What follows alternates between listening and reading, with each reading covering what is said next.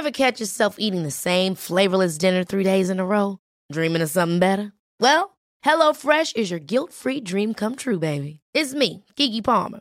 Let's wake up those taste buds with hot, juicy pecan-crusted chicken or garlic butter shrimp scampi. Mm. Hello Fresh.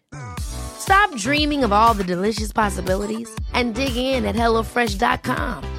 Let's get this dinner party started.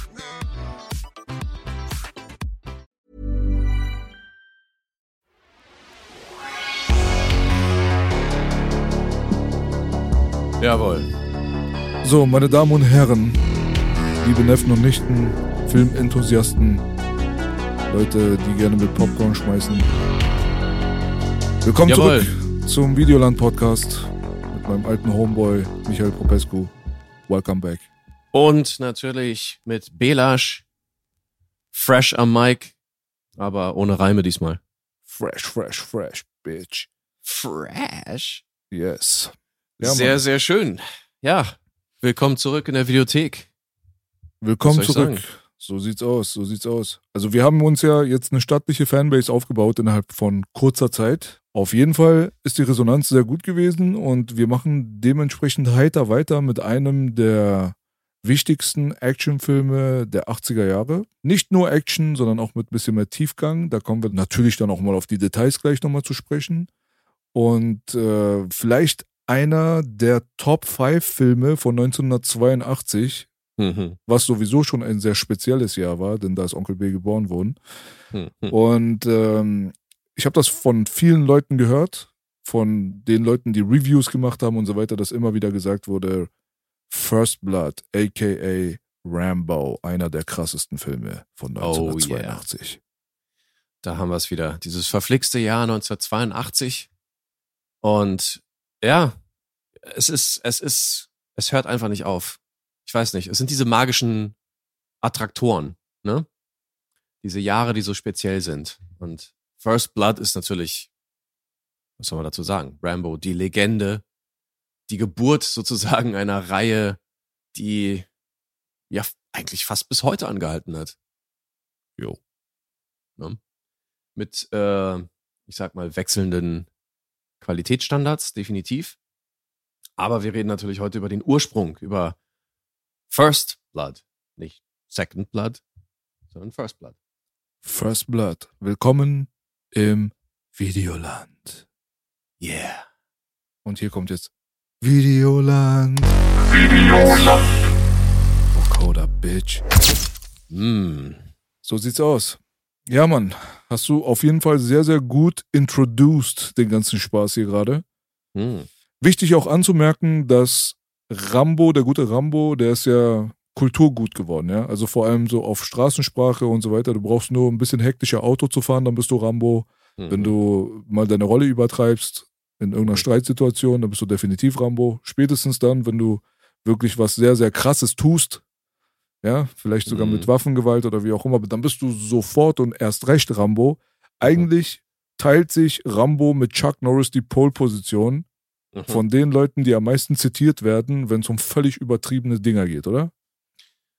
An sich schon, an sich schon. Und man kann sich auch einen Namen, einen Namen machen sozusagen im Internet, wenn man äh, viel Quatsch tippt und Mhm. aggressiv ist und dann ein Tastenrambo ist. Oder ein Internet-Rambo. Ein Internet-Rambo. Insofern, definitiv, ähm, was soll man dazu sagen? Äh, wir sind alle Rambos mal gewesen. Ja, Mann. Ne? Oder man sagt ja früher, eigentlich bist du mal Löwe, mal bist du Schaf. Dann wärst du in dem Fall eigentlich mal Rambo, mal Forrest Gump. Ja, also bei mir war es so, ich war mal Rambo und dann war ich auch mal Terminator. Ah, okay, alles klar. Man muss ja auch ein bisschen abwechseln. Ne? Das ist ja auch ein Wechselbad der Gefühle. Na klar, du brauchst ja auch einen Stunt-Double, wenn du weinst. Äh, genau, so sieht's aus. Ja. ja. Aber Korrekt. zum Glück brauche ich das nicht oft. Unfassbar. Gr äh, Grüße an Moritz Christopher Udem an den Kameradenweg. Ah. Äh, der hat ja wirklich am selben Tag wie Chuck Norris Geburtstag. Das muss man erstmal hinbekommen. Wirklich? Ja, Mann, 10. März. Chuck Norris Day. Ja, gut. Äh, kann, man, kann man denn wirklich sagen, dass Chuck, Ch- äh, Chuck, Chuck Norris, dass Chuck Norris tatsächlich irgendwie geboren wurde, dass er mal ein Kleinkind war?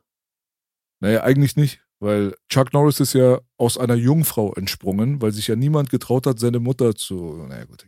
Ja, ja, nee, nee, nee. äh, Genau sowas dachte ich mir schon. Ja, genau. Ja, verständlich. Übrigens, Chuck Norris, um es mal Mhm. ganz kurz hier anzubringen, Chuck Norris war zu einer Zeit tatsächlich mal im Gespräch als John Rambo. Wirklich? Ja, Chuck Norris sollte Chuck Rambo Norris. spielen. Sollte Nein. Rambo spielen. Also Doch. ich hatte mitbekommen, dass andere äh, Schauspieler mit im Spiel waren. Da wurde Mhm. Clint Eastwood in den Topf geworfen, da wurde Robert De Niro in den Topf geworfen, Mhm. es wurde Steve McQueen in den Topf geworfen, aber von Chuck Norris habe ich keine Ahnung gehabt. Krass. Er war jetzt nicht offiziell, sage ich mal, involviert, aber es äh, wurde an ihn rangetragen. Ach, guck mal. Ja, Chuck Norris wusste, dass da ein Film gedreht wird und ähm, dass da an ihn gedacht wurde. Chuck Norris ist so krass, er ist einfach sogar Rambo. Ja, Unglaublich. überleg mal. Ne? Stell dir vor, er wäre Rambo gewesen, dann wäre doch vorbei. Es gäbe nicht mal Konkurrenz. Es gäbe einfach nur Chuck Norris. Deswegen, aber dann hättest du den Film auch gleich äh, Norris nennen können. Ja, Mann. Also, Ja. ja. Oder, oder vielleicht auch ähm, ja, nach irgendeinem anderen Apfel. Oder so, richtig, richtig, ganz genau. Äh, Ich wusste das ja auch nicht, dass Rambo eigentlich ein Apfel war. Tja, das, ähm, das, da kommen wir jetzt gleich schon wieder hier in die, in die Apfelkiste mit den, Ja. mit den tiefen Geheimnissen. Aber ähm, Habe Ja. ich vorweggenommen jetzt den Spaß, ne? Den, den Apfelscheiß. Ja, die ja Leute, die jetzt, ja, die keine Ahnung da draußen haben, die denken, wir machen jetzt Jokes, aber Rambo ist halt einfach ein Apfel. Das ist eine Apfelsorte. Das ist Mhm. so wie Kobe Bryant, der ist benannt nach dem Steak, nach dem Kobe Steak. Ist halt so. ist das wirklich so? ja, es ist so. Sein Vater hat ihn nach einem Steak benannt. Oh, Rest in Peace. Wow. Also, äh, wie heißt die andere Art? Äh, Waigu? Glaube Kein ich. Plan. Gibt's auch ein Waigu-Rind. Das heißt, er hätte eigentlich auch äh, Waigu Bryant heißen können. Oh? Wygo Bryant. Ja, Wow. Okay. ja, ja, ja. Sushi Bryant.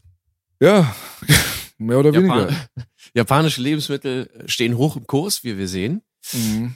Ähm, aber nein, nein. Rambo tatsächlich eine Apfelsorte. Mhm.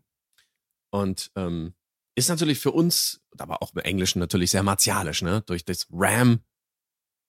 Äh, Mhm. Das klingt schon so nach Krieg. Ja, schon. Ja. Ja.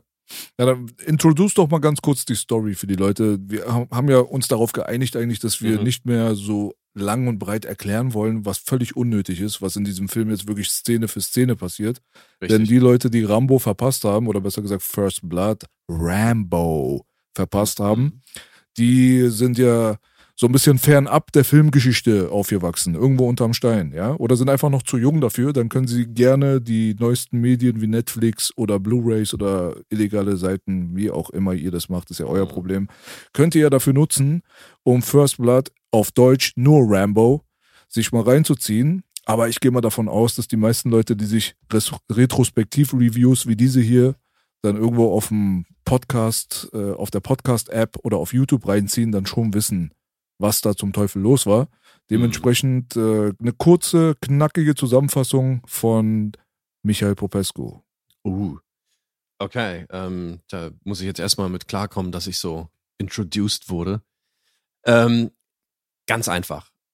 Ein Vietnam-Veteran ist wieder zu Hause in den USA und ähm, will eigentlich nur irgendwie in einer Kleinstadt was essen, wird aber dann von dem übereifrigen Sheriff der Kleinstadt quasi ähm, wegeskortiert, weil der keinen Bock auf Stress hat. Von wegen hier irgendwie welche Landstreicher und hast du nicht gesehen. Als Rambo aber dann doch wieder zurückgeht, um halt da irgendwie einfach nur sein Ding zu machen, worauf er jedes Recht hat, wird er verhaftet und so weiter und das triggert dann quasi sein, ja, sein Trauma, das er erlebt hat in Vietnam. Und er sieht dann plötzlich Feinde und äh, befreit sich aus der Haft und so weiter und so fort, nachdem er da auch irgendwie von den, von den Bullen ganz schön misshandelt wird, muss man dazu sagen. Und dann fängt eine Jagd an. Und im Verlauf dessen verkriecht er sich quasi auf einem Hügel, auf einem Berg und wird dann von immer größeren Truppen quasi gejagt von Polizisten. Es eskaliert dann so weit, dass sie sogar mit Hubschraubern und Hunden und allen möglichen auf ihn Jagd machen, äh, bis dann sein Colonel aus Vietnam quasi kommt und den Kontakt zu ihm aufbaut, äh, bis hin zum, zum sehr heftigen Ende, wo er dann quasi fliehen kann und in der Kleinstadt dort irgendwie noch ein bisschen für Chaos sorgt, bevor er dann quasi zusammenbricht und äh, von dem Colonel abgeführt wird. Das ist Ja, eigentlich voll. die gesamte Story so gesehen. Ähm, Hm. klingt jetzt vielleicht ein bisschen, ja, so keine großen Plot-Höhepunkte oder sonst was. Habe ich jetzt natürlich bewusst weggelassen. Aber insgesamt ist der Plot auch nicht wirklich kompliziert. Das stimmt. Eher einfach gestrickter Film, was das angeht. Keine großen Twists, keine großen Wendungen oder Überraschungen. Gar nicht. Hast du recht? Ja. Hast du recht. Hast du doch gut zusammengefasst jetzt. Kurz und knackig und knapp. Jawohl. Ja, die meisten Leute werden sich jetzt wieder erinnern. Ach ja, Rambo. Der Mhm. gute alte. Der gute alte Eigaucher. Dazu kommen wir jetzt auch nochmal gleich. Und zwar war es, glaube ich, ganz wichtig, auch nochmal festzuhalten, dass dieses ganze Thema des nach Hause kommenden Kriegsveteranen, Mhm. der traumatisiert dann wieder in seine eigene Heimat kommt, um quasi von seiner eigenen Nation dann fallen gelassen zu werden. Mhm. Das natürlich Rambo oder First Blood, wie auch immer, einigen wir uns jetzt auf Rambo. Ich habe keinen Bock, jedes Mal First Blood zu sagen, ehrlich gesagt Mhm. dass Rambo, ja, dass das nicht der einzige Film ist, der dieses Thema behandelt hat, bei weitem nicht. Also die Antikriegsfilme aus Hollywood, die sind bekannt und haben Mhm. auch schon in den 70er Jahren, also ein paar Jährchen davor mit Apocalypse Now und wie auch immer, schon so ein bisschen so einen Grundstein dafür gesetzt gehabt, dass Hollywood immer wieder mal kriegskritische Filme veröffentlicht hat. Ne? Mhm. So, aber ich glaube, dass dieser Film ein bisschen was Besonderes darstellt, dadurch, dass er den Krieg aus Vietnam dann irgendwo schon nach Hause gebracht hat, in die USA verfrachtet hat, so als Mhm. der Albtraum, der wahr werden könnte, der Vietnamkrieg kommt zu uns. So. Und äh, das Ding ist ja auch irgendwo basierend auf einem Buch von 1972, also auf einem Roman basierend. Da wurde im Film dann aber schon philosophisch einiges abgeändert. Vor allem die Rolle des Protagonisten selbst ist jetzt nicht mehr ganz so Mhm. wie im Buch, vor allem was seine Blutrünstigkeit vielleicht angeht oder auch diese emotionale Komponente, die halt eine sehr, sehr große Rolle gespielt hat, auch exklusiv bei dem ersten Film, muss man dazu sagen. Mhm. Das ist, glaube ich, nochmal so erwähnenswert, dass es eigentlich in diese Richtung geht, dass man es mit dem ersten Film eigentlich nicht nur mit einem Actionfilm zu tun hat. Also es ist wirklich sehr viel gute Action zu sehen. Es ist ziemlich brutal, es ist ziemlich realistisch. Aber es hat halt auch diesen melodramatischen Tiefgang mit der Komponente der Realität des zurückkehrenden Veteranen, der von seiner Nation fallen gelassen wird. Absolut. Ähm, du hast das Stichwort schon gesagt. Es ist natürlich ein Antikriegsfilm. Ähm, und das unterscheidet ihn äh, massiv von den, von den äh, Fortsetzungen. Ganz interessante Kehrtwende, die dann irgendwann passiert. Aber der erste Film, den wir jetzt ähm, hier uns betrachten, das ist natürlich ein ganz klarer Antikriegsfilm, ein Statement sozusagen und ähm, ja, äh, großartig umgesetzt. Von dem Autoren kann ich nur sagen, ähm, dass er tatsächlich äh, wann gesagt hat, dass er die Filmversion seiner Romanversion sogar vorzieht. Ach, guck mal. Sehr Ja. selten der Fall. Ist tatsächlich selten der Fall, aber man kann es irgendwo verstehen, denn wie du schon gesagt hast, ähm, letzten Endes ist Rambo, er wird nur Rambo genannt im Buch, es gibt keinen John oder sowas. Ähm, Rambo ist im Buch halt sehr, sehr brutal. Er ist wirklich ein absoluter Killer. Ein Psychopath, der äh, Leuten wirklich die Eingeweide rausschneidet, was auch immer. So. Also der ist schon, der fackelt nicht rum. Hm. Und im Film ist es ja eher so, also das erste Mal, wo die Polizisten ihn zu, stellen wollen, verschont er sie ja alle. Also auf Mhm. dieser einen Jagd, wo sie dann mit den Hunden hinter ihm her sind und so weiter und so fort. Das, äh, er ist ja doch sehr, sehr menschlich. Ne? Genau Hm. das hast du ja auch gerade gesagt. Und ich finde, das macht diese Figur und auch die Thematik an sich, also es hat dem Ganzen nur geholfen. Hm. Man will ja jetzt nicht eine Kampfmaschine haben. Er ist ja eine Kampfmaschine, aber irgendwie so eine ganz kaltschnäuzige Person, mit der kannst du halt keine Empathie empfinden. Und dann geht dann vielleicht auch ein bisschen die Message flöten am Ende, ne? Hm, Das stimmt, ja. Also Stallone als Mit-Co-Autor, wie auch immer man das jetzt nennen will, Mhm. der hat ja auch immer Einfluss darauf gehabt, wie es letztendlich umgesetzt wird. Und ihm war es wohl wichtig, dass man den Funken von Hoffnung erstens mal nicht untergräbt, für die Leute, die tatsächlich aus dem Krieg gekommen sind und sich mit solchen Stories dann natürlich auf eine ganz andere Art und Weise identifizieren als der Otto-Normal-Kinobesucher. Mhm. Ja. Und dass man halt jemanden hat, der eigentlich auf Gewalt quasi verzichten will, denn das ist ja genau das Ding so, wenn du schon von Antikriegsfilmen redest, dann war ja zum Beispiel ein Kritikpunkt, der vielen Leuten, die an diesem Film nicht gepasst hat, inklusive Sly, dass es eigentlich eine Gewaltorgie ist und dass es halt kriegerisches Verhalten glorifiziert und dadurch ein feuchter Traum der vor allem republikanischen rechten Amerikaner ist. Mhm. Und äh, Sly meinte, nee, der meinte so, das Gegenteil ist eigentlich der Fall. Das ist nur nicht so richtig aufgegangen bei den Leuten. Denn dieser Protagonist, der Rambo, der will eigentlich gar keinen Stress, der will einfach nur von der Gesellschaft akzeptiert werden. Eigentlich ist er so ein, ja, so vergleichbar vielleicht mit dem Frankenstein-Monster auf eine gewisse Art und Weise, der sich eigentlich immer nur zurückzieht und versucht die ganze Zeit eigentlich seinen Fuß in die Mitte der Gesellschaft zu bekommen, aber von der Außenwelt die ganze Zeit so abgestoßen wird, so dass er es selber nicht versteht, warum und dann irgendwann dazu gezwungen ist, dann quasi dieser gewalttätige Typ dann zu sein. Eine Szene, die dafür auch sehr bedeutend war, war zum Beispiel, dass er den Jungen, der ihm im Wald dann irgendwann zum Beispiel entdeckt, wo er dann erst im letzten Augenblick dann mit dem gezückten Messer schon so auf die Idee kommt, ach so, das ist kein Feind, sondern der ist jetzt hier gerade random so. Den lässt er überleben und es war wohl zum Beispiel im Drehbuch nicht der Fall. Den hat er da auch zum Beispiel abgeschlachtet. Und mhm.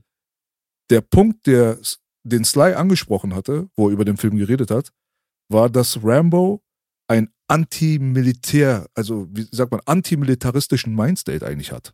So. Also alles, was er macht, ist eigentlich gegen seine eigene Natur, also gegen seine Ausbildung, gegen seine Vergangenheit. Eigentlich verabscheut er dieses Militärische. So sollte er eigentlich äh, rüberkommen. Ob das jetzt bei dem Publikum so rübergekommen ist oder nicht, das wage ich zu bezweifeln, ehrlich gesagt. Da waren die Leute mhm. wahrscheinlich ein bisschen gespalten. Und diese gespaltenen Lager, die hat es dann gegeben. Dadurch ist er vielleicht auch dann so flächendeckend erfolgreich gewesen, weil er auf der einen Seite die Antikriegsleute angesprochen hat, aber auf der anderen Seite auch die Leute, die einfach auf nackte Gewalt stehen, halt völlig begeistert hat, ne? Ja, natürlich. Ähm, also einerseits würde ich sagen, es ist ganz klar ein Antikriegsfilm und wenn man den Charakter von Anfang an richtig versteht, dann weiß man, dass er sozusagen aus einer Art Instinkt handelt, aber eigentlich gar nicht mehr in diese, in diese Tötungs- äh, Spirale gelangen will. Er, er will ja raus. Das ist ja, das, das merkt man auch irgendwie, wo er dann irgendwie dem Sheriff sagt von wegen, ah, es ist langweilig hier, von wegen, naja, genau das will er ja. Er spricht es nicht aus, aber er will ja eigentlich ein langweiliges Leben. Mhm. Weil er kommt ja von woanders. Aber sie lassen ihn halt einfach nicht in Ruhe. Sie, sie treiben ihn so weit. Mhm. Das ist die eine Sache. Aber ähm, wo du gesagt hast, die Leute haben das nicht richtig verstanden, der Film ist zum Teil auch so gemacht, dass es manchmal ein bisschen schwierig ist, hm. ähm, das so auseinanderzuhalten. Gerade wenn du dich nicht darauf konzentrierst, den wirklich von Anfang bis Ende zu verstehen, sondern einfach irgendwann vielleicht in den Flow kommst und dann hörst du diese Musik, die natürlich sehr militärisch angehaucht ist, dann siehst du diese ganzen äh, Polizeibewegungen, er muss sich irgendwie wehren und er ist natürlich, der Film an sich ist auch sehr gut gedreht, ähm, sehr gewalttätig, aber auch eben sehr professionell.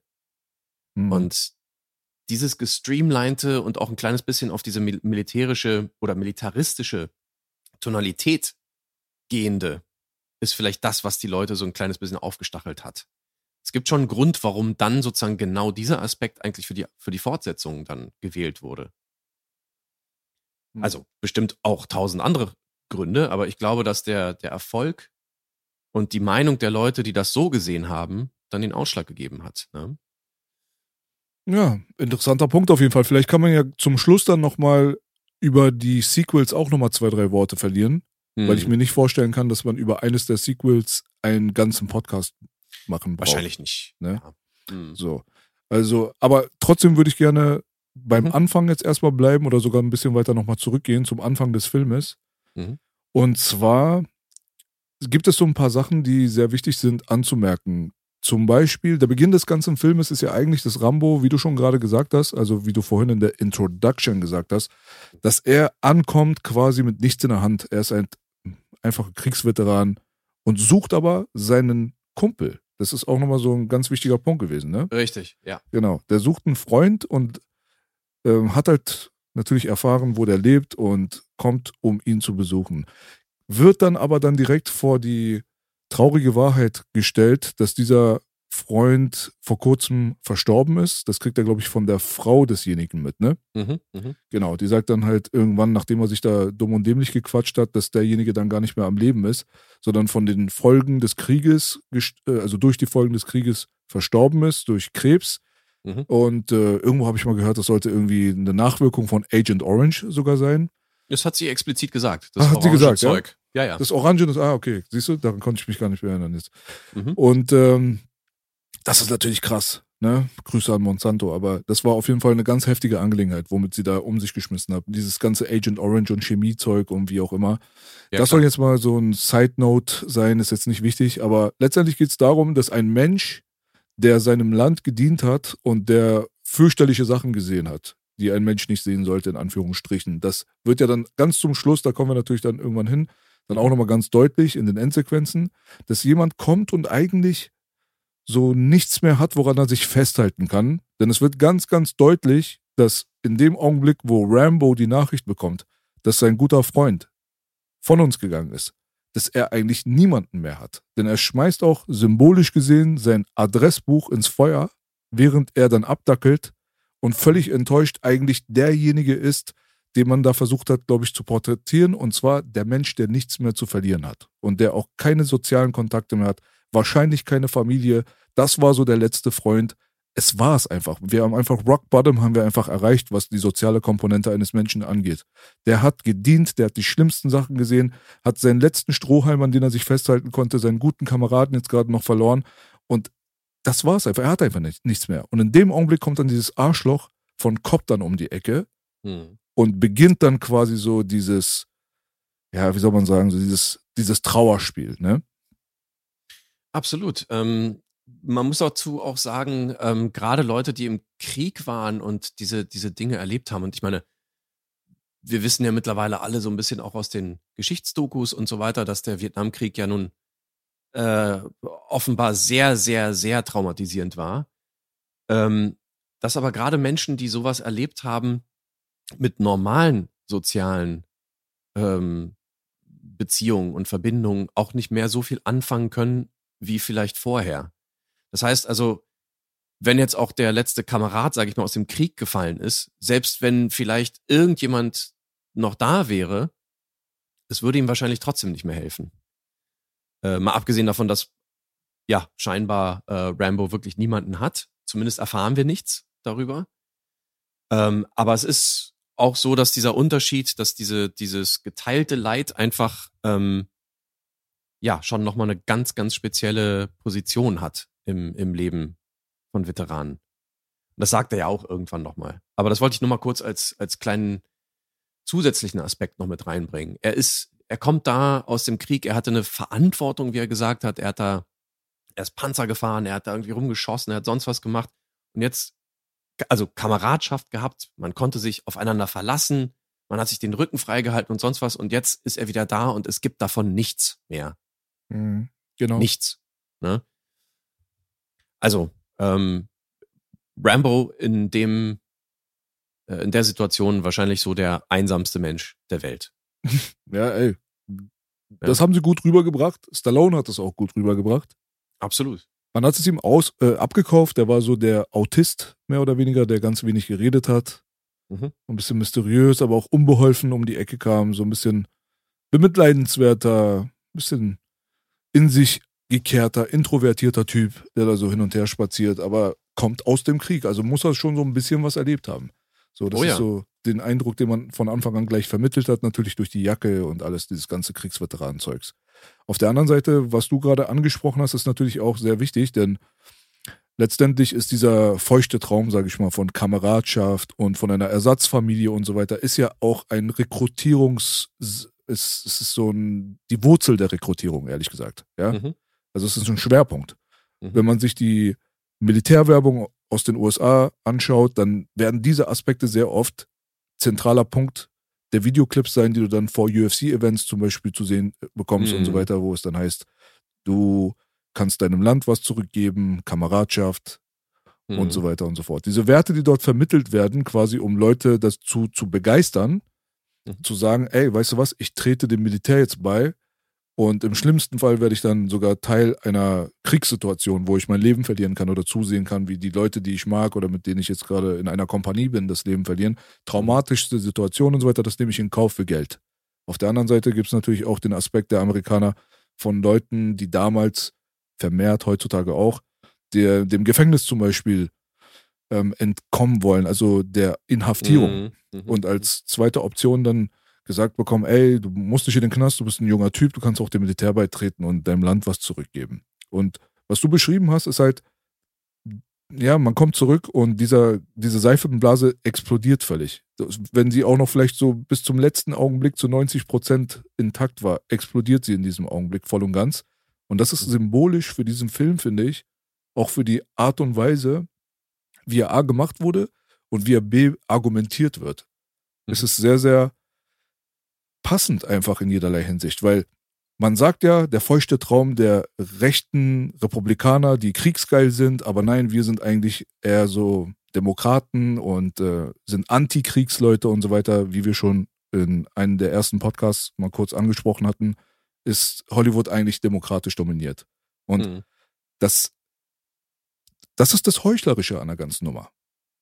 Denn Mhm. die Heuchelei, die endet ja nicht damit, dass man dann nach Hause kommt, irgendwie die ganzen Kameraden tot neben sich geborgen hat und Trauma des Übelsten erlebt hat und dann fallen gelassen wird, wie so viele Veteranen, die dann Mhm. wirklich mit nichts in einem Rollstuhl dann hin und her fahren und so. Geboren am 4. Juli mit äh, Tom Cruise zum Beispiel, Mhm. hat es sehr gut porträtiert. Aber es gibt da ganz viele andere Filme auch noch, basieren natürlich auf der Realität. Ne? Dass Amerika eigentlich die mobile Infanterie verheizt. Ne? Da sind wir jetzt wieder bei Starship Troopers. Also die Ja. Leute, die an vorderster Front sind, die verlieren ihre Gliedmaßen und so weiter. Das sind eigentlich die Leute, die diesem Bauernfängerspiel geopfert werden. Und zwar als erste Division, mehr oder weniger. Mhm. Und diese Demokraten, die auf Antikrieg machen und dann solche Filme drehen und sagen, wir sind Antikriegsleute und so weiter, werden aber dann angeführt von Leuten wie Barack Obama, der dann genau in dem Augenblick, wo er den Rekord aufstellt mit den Drohnentoten, also die Leute, die dann im Krieg durch Drohnen ermordet werden, einen Friedensnobelpreis überreicht bekommt. So. Mhm. Und da merkt man halt einfach, dass die Heuchelei im, im Endeffekt sehr, sehr viele verschiedene Ebenen hat. Und repräsentiert wird das sehr, sehr gut in diesem Film.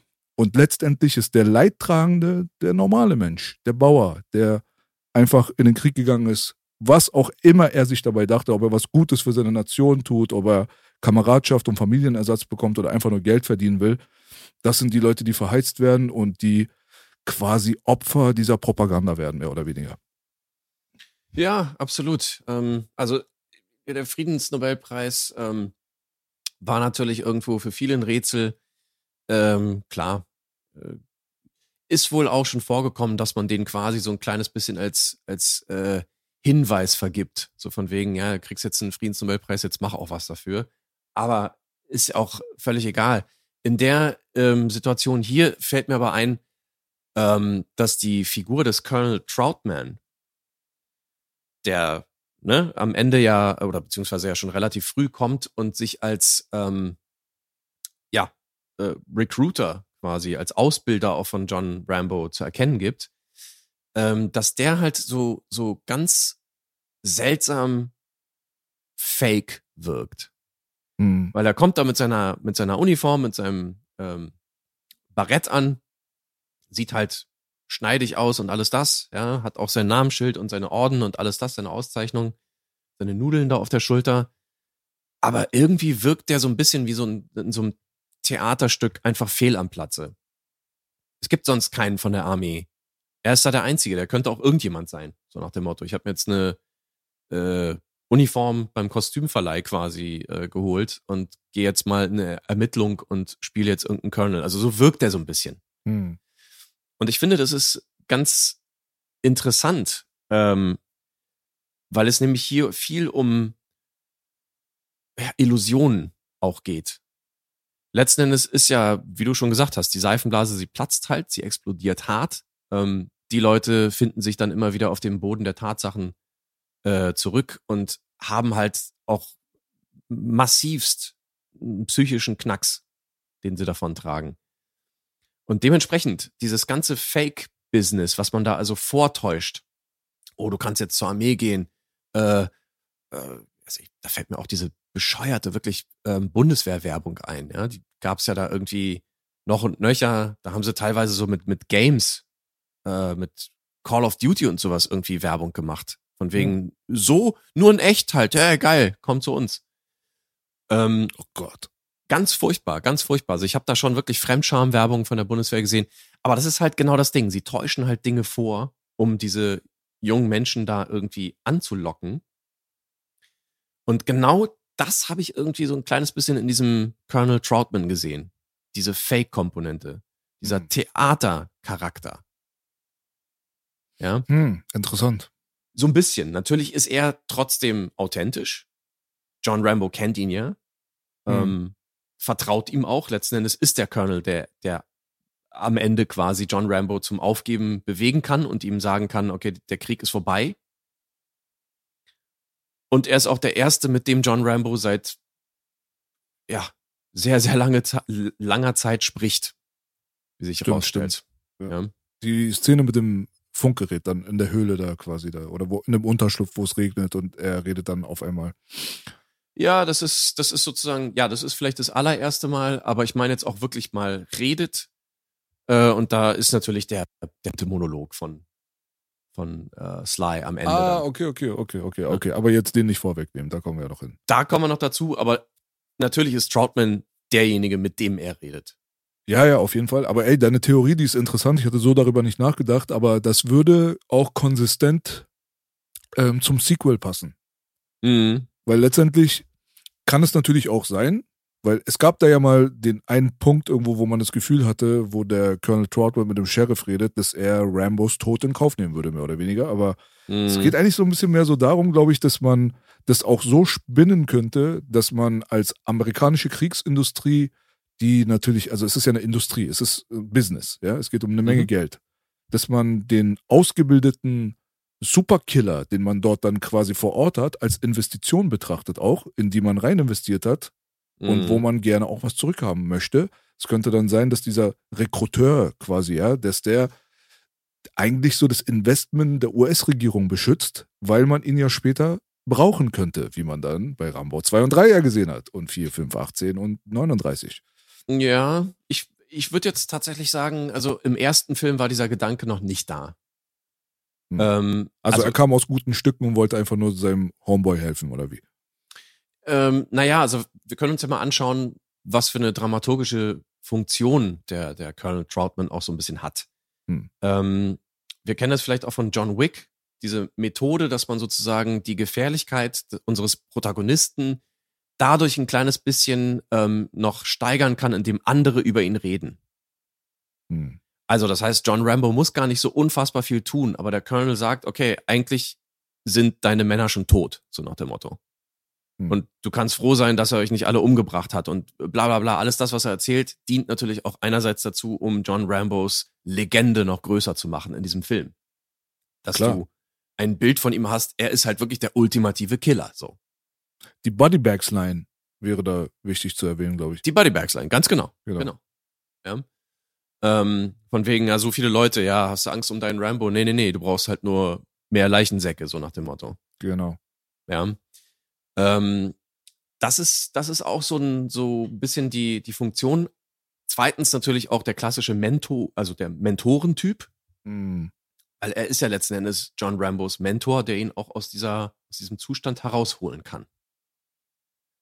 Ähm, nicht ganz so üblich, wie man das normalerweise in, in der dramaturgischen Struktur vielleicht vermuten würde, aber das ist ja auch kein üblicher Stoff jetzt hier. Er, John Rambo ist ja auch kein normaler Protagonist äh, in dem Sinne.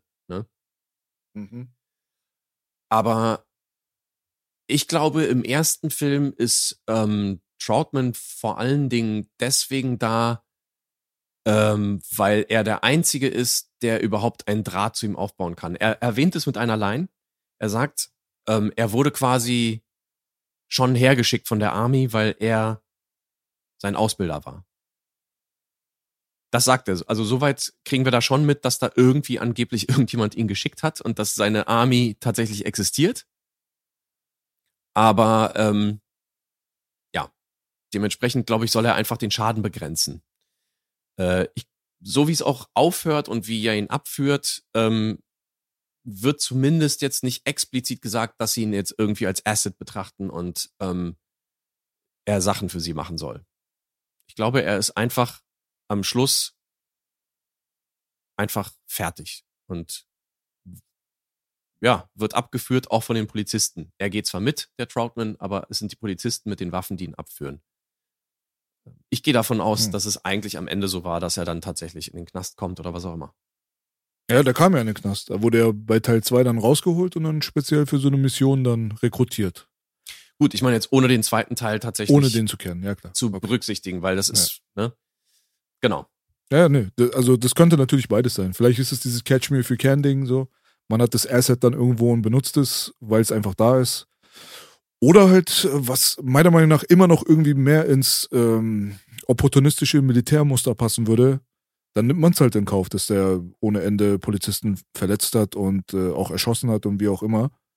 Und hält halt dran fest, quasi ihn retten zu wollen. Und das könnte trotzdem irgendwo ein Hinweis sein, was wir niemals rauskriegen werden, natürlich, was jetzt wirklich die Intention der Autoren oder wie auch immer in dem Bezug war. Also ich habe keine Infos dazu ob er dann wirklich einfach nur beschützt wurde, quasi, weil er wichtig wäre für die Zukunft, weil es halt einfach eine krasse Kampfmaschine ist, die man immer wieder mal einsetzen könnte. Das ist ja auch, mhm. ja, das ist ja, das ist ja was wert. Ja, man hat ja wirklich nicht jeden Soldaten, den man irgendwo rekrutiert hat, dann irgendwann zu einem Supersoldaten geformt, der dann mit einer Hand äh, irgendwie ein MG hält und Afghanistan auseinander nimmt später. So, ja.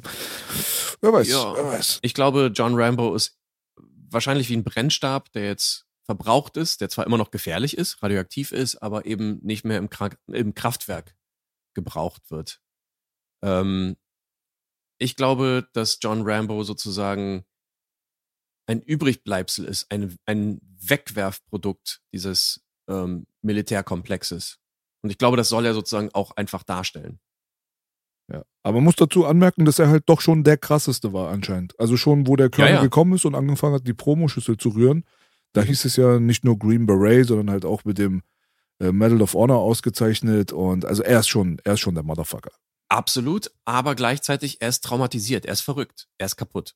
Richtig. Was gut ist, äh, eigentlich. Also, ja, kaputte, traumatisierte Psychopathen sind eigentlich sehr nützlich für gewisse Missionen. Aber gut, vielleicht, egal.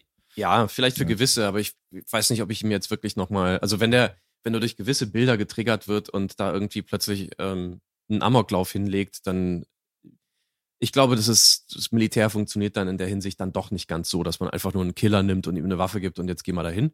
Kann vielleicht äh, Applikationen geben dafür, aber zumindest habe ich das aus diesem Film in der Storystruktur jetzt nicht so gesehen. Ich glaube, er sollte einfach nur Müll sein. Er gehört sozusagen auf den Abfallberg der Geschichte und das beklagt der Film. Auf jeden Fall das ja. eine schließt das andere nicht aus, aber kommen wir zum, äh, mhm. zu Sachen, die greifbarer sind. Mhm. Und zwar, also Sachen, die wirklich äh, quasi feststehen, ja, da wo mhm. man nicht mhm. spekulieren muss.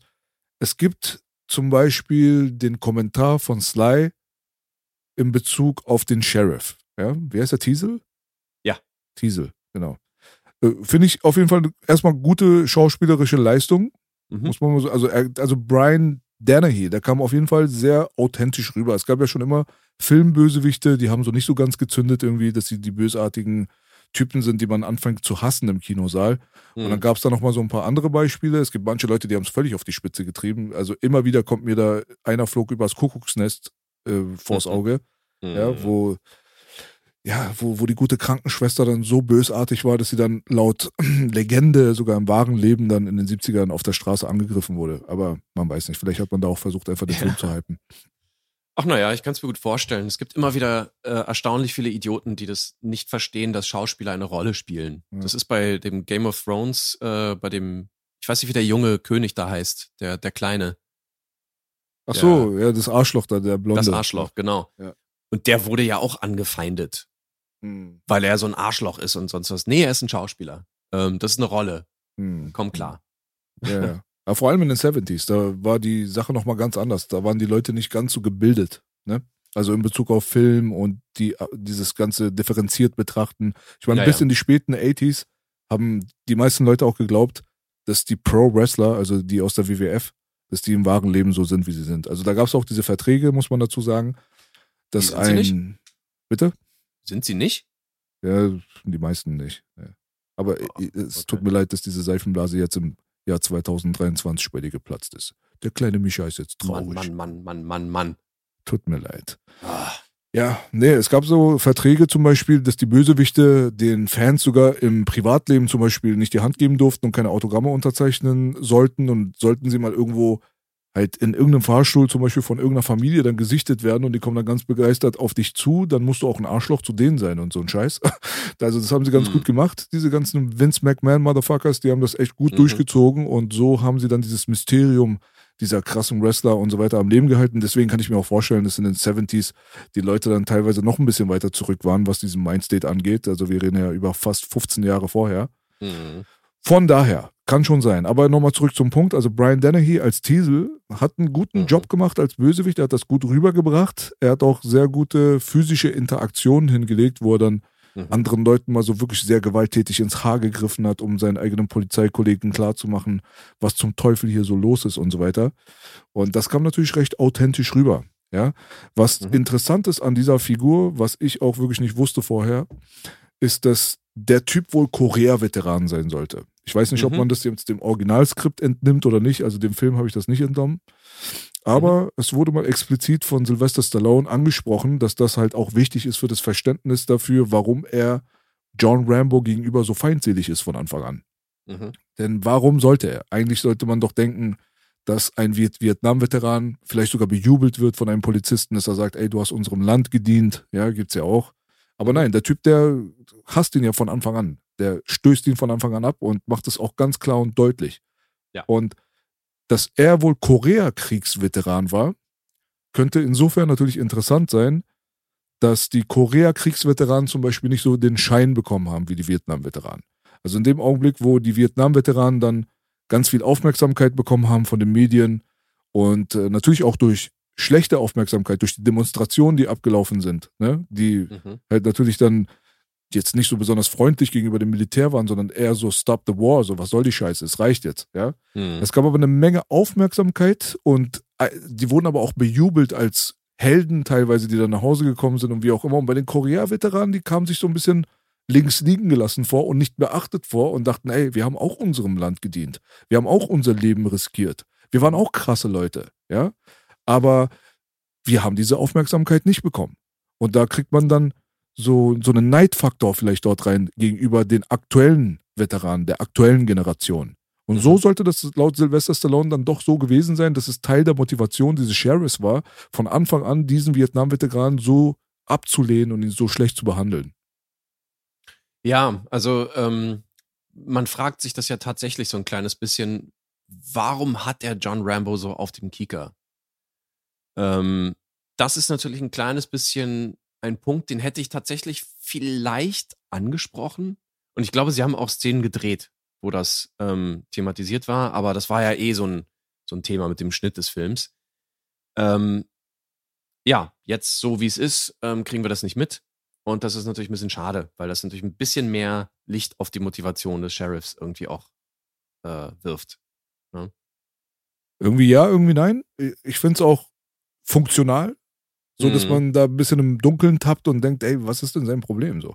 Was für eine Laus ist in dem über die Leber gelaufen? Weil letztendlich verflüchtigt sich diese Frage sowieso dann ab einem gewissen Punkt. Dann denkt man darüber nicht mehr nach. Das ist dann der Punkt, wo dann quasi Krieg anfängt. Ne? Was Richtig. auch sehr gut verdeutlicht wird, direkt äh, durch die Anfangsszene an der Brücke, wo Rambo dann quasi von diesem Sheriff dann rausgefahren wird und äh, mhm. klar und deutlich gemacht wird, dass er dort nicht erwünscht wird. Ja, dieser ist dann trotzig und geht dann doch über die Stadtgrenze wieder in Richtung Stadt zurück und lässt sich das so mehr oder weniger nicht gefallen, ignoriert das, was der Sheriff ihm dort befohlen hat, in Anführungsstrichen. Mhm. Sheriff kommt natürlich zurück, ist stinksauer, parkt neben ihm das Auto, kommt raus und fängt dann an, um einiges hässlicher dem Rambo gegenüber zu sein. Und da gibt es dann so den einen Punkt, wo Rambo eigentlich aus dem Ich will keinen Stress Zivilisten-Modus dann in den Soldatenmodus und jetzt ist Kriegsmodus dann überwechselt. Und äh, ich weiß nicht, ob das jetzt ein Zufall war oder intelligent gemacht durch die Leute, die den Film gedreht haben, dass man das Licht, was vom Polizeiauto die ganze Zeit hin und her dreht, das ist mhm. ja so eine mhm. rote Lampe, die kommt nat natürlich immer in, wieder in Rambos Gesicht, während er in den Kriegsmodus switcht. Ne? Was natürlich dann eine große Symbolkraft auch hat. Ja, also ähm, man muss dazu äh, vielleicht kurz noch sagen, fairerweise, ähm, der gute, der gute John Rambo ist jetzt nicht unbedingt nur trotzig, ähm, weil der, der gute Sheriff ihm ja gesagt hat, pass auf, hier 30 Meilen weiter raus gibt's da irgendwo einen Diner, da kannst du was essen. Mhm. Und ja, gut, dass er jetzt darauf keinen Bock hat, da irgendwie 30 Meilen irgendwie zu per Anhalter oder irgendwie zu Fuß zu laufen, bis, bis er was essen kann, das kann man auch vielleicht verstehen. Also es ist nicht nur reiner Trotz, sondern er denkt sich, naja, aber ich will was essen, ist doch nicht illegal, wenn ich in dieser kleinen Stadt jetzt was esse. Und das nimmt ihm natürlich der Sheriff dann übel, weil der hat ihm ja gesagt, nee, du äh, bewegst jetzt deinen Hintern hier raus. Ich habe keinen Bock auf Stress. Ähm, Mhm. Das mit der, mit der Beleuchtung ist natürlich klar, also äh, rotes und blaues Licht. Blaues Licht auch schon im ersten Teil tatsächlich der Fall, ja, schon da. Und das Rot ist auf gar keinen Fall irgendwie äh, Zufall. Ähm, der Film ist so gedreht, man sieht auch tatsächlich, die, die ganzen Shots sind sehr, sehr überlegt. Ähm, insgesamt ein sehr, sehr gut gedrehter Film. Mhm. Ähm, das ist kein Zufall. Hätte ich auch nicht vermutet. Aber man hat schon von Zufällen gehört in Filmen, die man auch nicht vermutet hätte. Deswegen, da war ich mir jetzt nicht so sicher. Aber ich hatte auch darauf getippt, dass das natürlich ein intelligent platziertes Stilmittel ist. Ja, also wenn du als ähm, DOP, also als ähm, ja, D Director of Photography, also Kamera, äh, Mann da irgendwie durch, durch die Linse guckst und das, das Blaulicht oder also rot-blau in, im Fall der USA dann irgendwie in der Kamera siehst, das ist kein Zufall. Das ist entweder genau da, wo es sein soll ähm, und erfüllt dann natürlich auch irgendwie einen, einen Sinn und Zweck. Und wie gesagt, der Rest des Films wirkt auch so, als hätte das alles irgendwie Hand und Fuß. Deswegen Mhm. gehe ich wirklich davon aus. Der gute Ted Kotcheff hat das schon ganz gut hingekriegt. Mhm. Auf jeden Fall. Ja, also man hat gewisse Aspekte, die dann dazu führen, dass Rambo völlig austickt. Ja, natürlich äh, geht es in erster Linie darum, dass er eigentlich, äh, ja, also eigentlich grundlos schikaniert wird und Mhm. irgendwann natürlich dann auch verhaftet wird und dann kommen da die, diese berühmten Anfangsszenen, auch wenn wir den Plot jetzt nicht einzeln auseinanderstückeln wollen, geht es aber um gewisse Sequenzen, die im Kopf hängen geblieben sind, so wie wir das Mhm. bei Robocop natürlich dann damals auch beschrieben hatten, ob das jetzt die Waffe war, ne, bei dieser Schießstandszene oder wie auch immer. Es gibt so gewisse Sachen, an die erinnert man sich halt immer wieder. Und der erste, die erste Hook, mehr oder weniger, die einen dann so gecatcht hat, für mich persönlich damals, war, wo Rambo dann oberkörperfrei verhaftet, dort steht, die Polizisten Arschlöcher sind, also es sind ja alles irgendwo so psychopathische Sadisten auf einmal. Ja, so. Also das ganze Polizeirevier verhält sich ja wie ein riesengroßes Na, nicht Arschloch alle, drumherum, nicht ne? alle, aber darauf kommen wir gleich. Ja. Ja, also sagen wir mal die Mehrheit. Ja, Mhm. so was ja, das ist ja auch äh, nicht gang und gäbe, sag ich mal, dass sich da so alle so zusammentun und verschwören und einfach irgendeinen unschuldigen Kriegsveteran da irgendwie drangsalieren. Aber je mehr man in die Kleinstadt-History von Amerika geht, in gewissen Bereichen, ja, da wo halt auch sehr viel Perspektivlosigkeit geherrscht hat, wo es kalt war, wo es halt eine hohe Selbstmordquote gibt und so. Das sind so diese kleinen Ecken von Amerika, diese kleinen Kaffs, wo alles wirklich sehr verschworen ist. Ja, da ist dann der Polizeipräsident, dann ist verschwägert mit dem und dies und das und jenes. Das kennt man auch hier aus Deutschland teilweise. Also als ich damals, äh, ich sag den Namen der Kleinstadt nicht, von den Nazis äh, verfolgt und äh, gejagt wurde, mehr oder weniger, Mhm. ähm, da waren wir auch mehrere Grupps zum Beispiel und die haben uns da gejagt und äh, kamen dann mit ihren Motorrollern und äh, Brechstangen und wie auch immer und wir haben uns da auch in verschiedene Gruppen aufgeteilt. Die einen sind so durch den Wald gejoggt, die anderen sind so durch den Wald gejoggt und so wirklich unters, ja, so unter, wie sagt man das so, unter unter Laub und so versteckt und so ein Scheiß, so richtig Rambo-Shit. Und wir waren dann auch irgendwo in einem Wald, links und rechts nur Bäume und dann kommen sie mit Motorrollern und wir haben es halt geschafft, irgendwie so zu flüchten und letztendlich war dann die letzte Idee, die uns äh, dann in den Sinn gekommen ist, da auch mal einfach in eine Telefonzelle zu gehen und die Polizei anzurufen.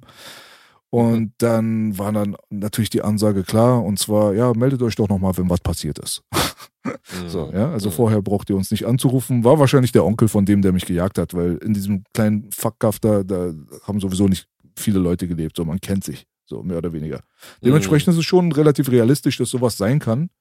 Ähm, Jahre 1982 in irgendeinem völlig äh, heruntergekommenen Drama-Kaff irgendwo in der Kälte an der Grenze von USA, Kanada, so, das kann ich mir schon ganz gut vorstellen. Aber diese erste Szene mit Oberkörper frei, Narben, man sieht sofort, okay, der Typ, der hat einiges erlebt.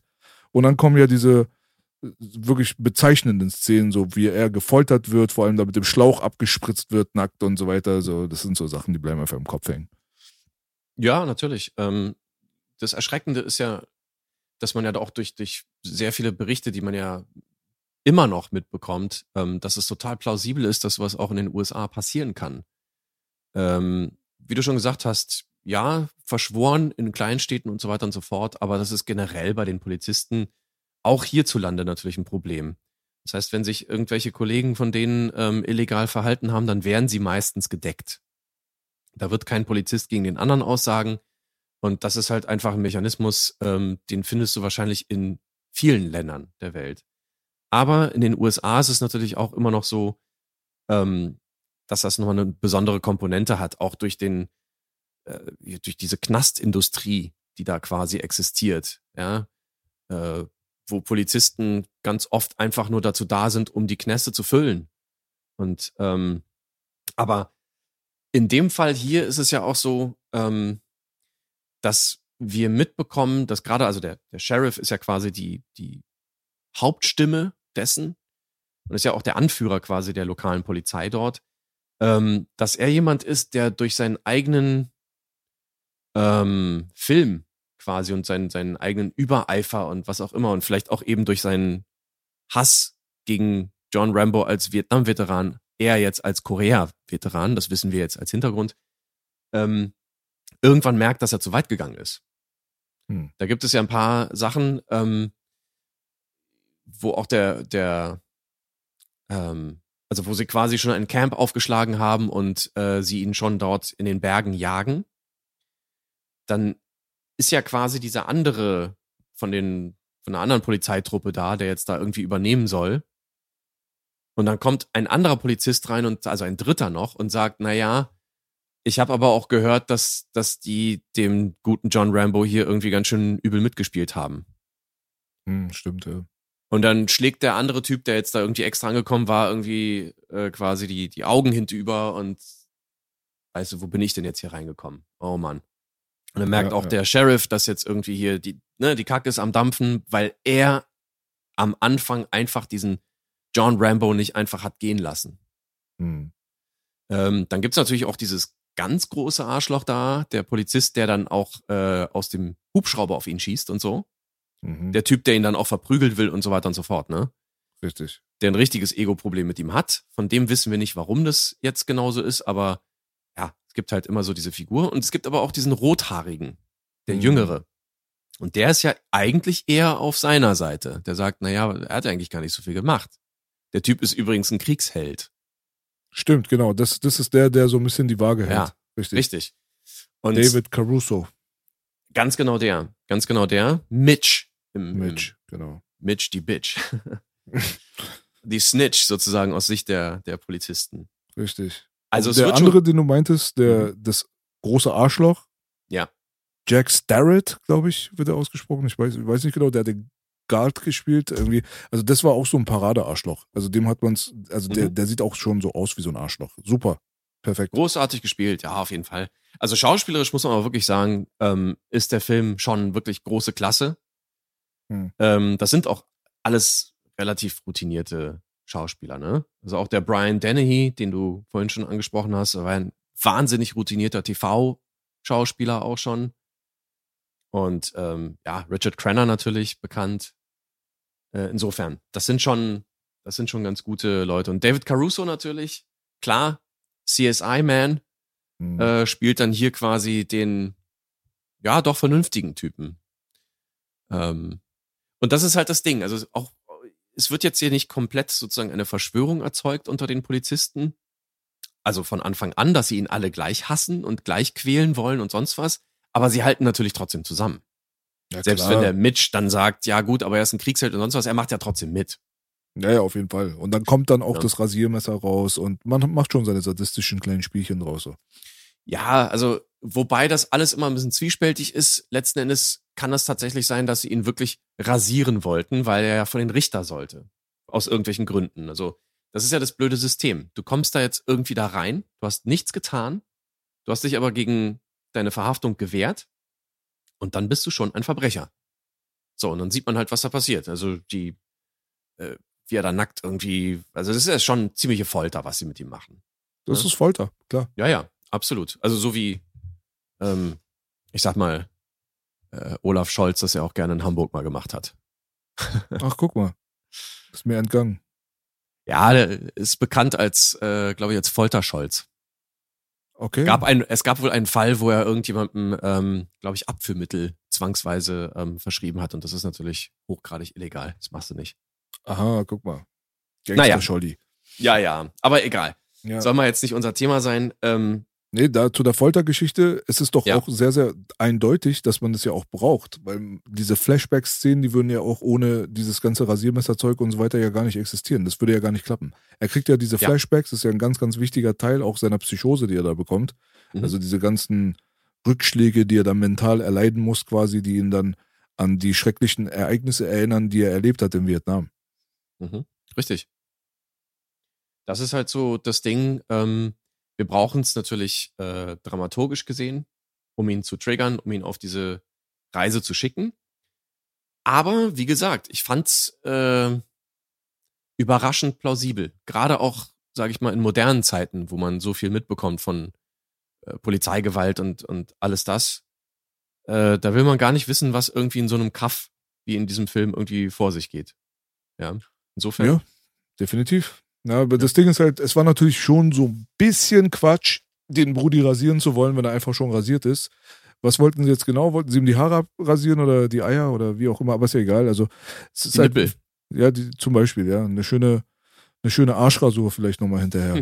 Aber ja, der Bruder, der hat einfach keine Brusthaare und der war völlig glatt rasiert. Das äh, war nötig einfach insgesamt. Ja, also ein Rambo mit einem Bart hätte vielleicht nicht so geil ausgesehen, aber es war halt nötig, damit er vor allem an die Szene erinnert wird, wo er in Vietnam dort gefesselt und gefoltert dann die Brust aufgeschnitten bekommen hat, ne, mit diesem Mhm. großen Messer. Klar. Das war halt auch so ein Flashback, der sehr bezeichnend war, quasi für die ganze Situation. Auf der anderen Seite hatte man vorher gesehen, diese berühmte Szene, wo er seinen 70er-Jahre-Schnurrbart gehabt hat irgendwie, Ja. ne? Und äh, unten dann in irgendeiner Grube ist und von oben werden, wird einfach Scheiße auf ihn geschmissen. Ja, der kriegt da Mhm. so eine Exkrementsoße von oben ab. Und äh, das war mir auch wirklich bis zum jetzt gerade vor ein paar Tagen, wo ich den Film jetzt gerade nochmal frisch mir gerade reingezogen habe, war mir das echt entgangen, dass das Mhm. irgendwie Exkremente sein sollen. Igitt, ja. Ist ja, Ja. widerlich, was sie da sich zusammengeschrieben haben, diese Hollywood-Schwurbler.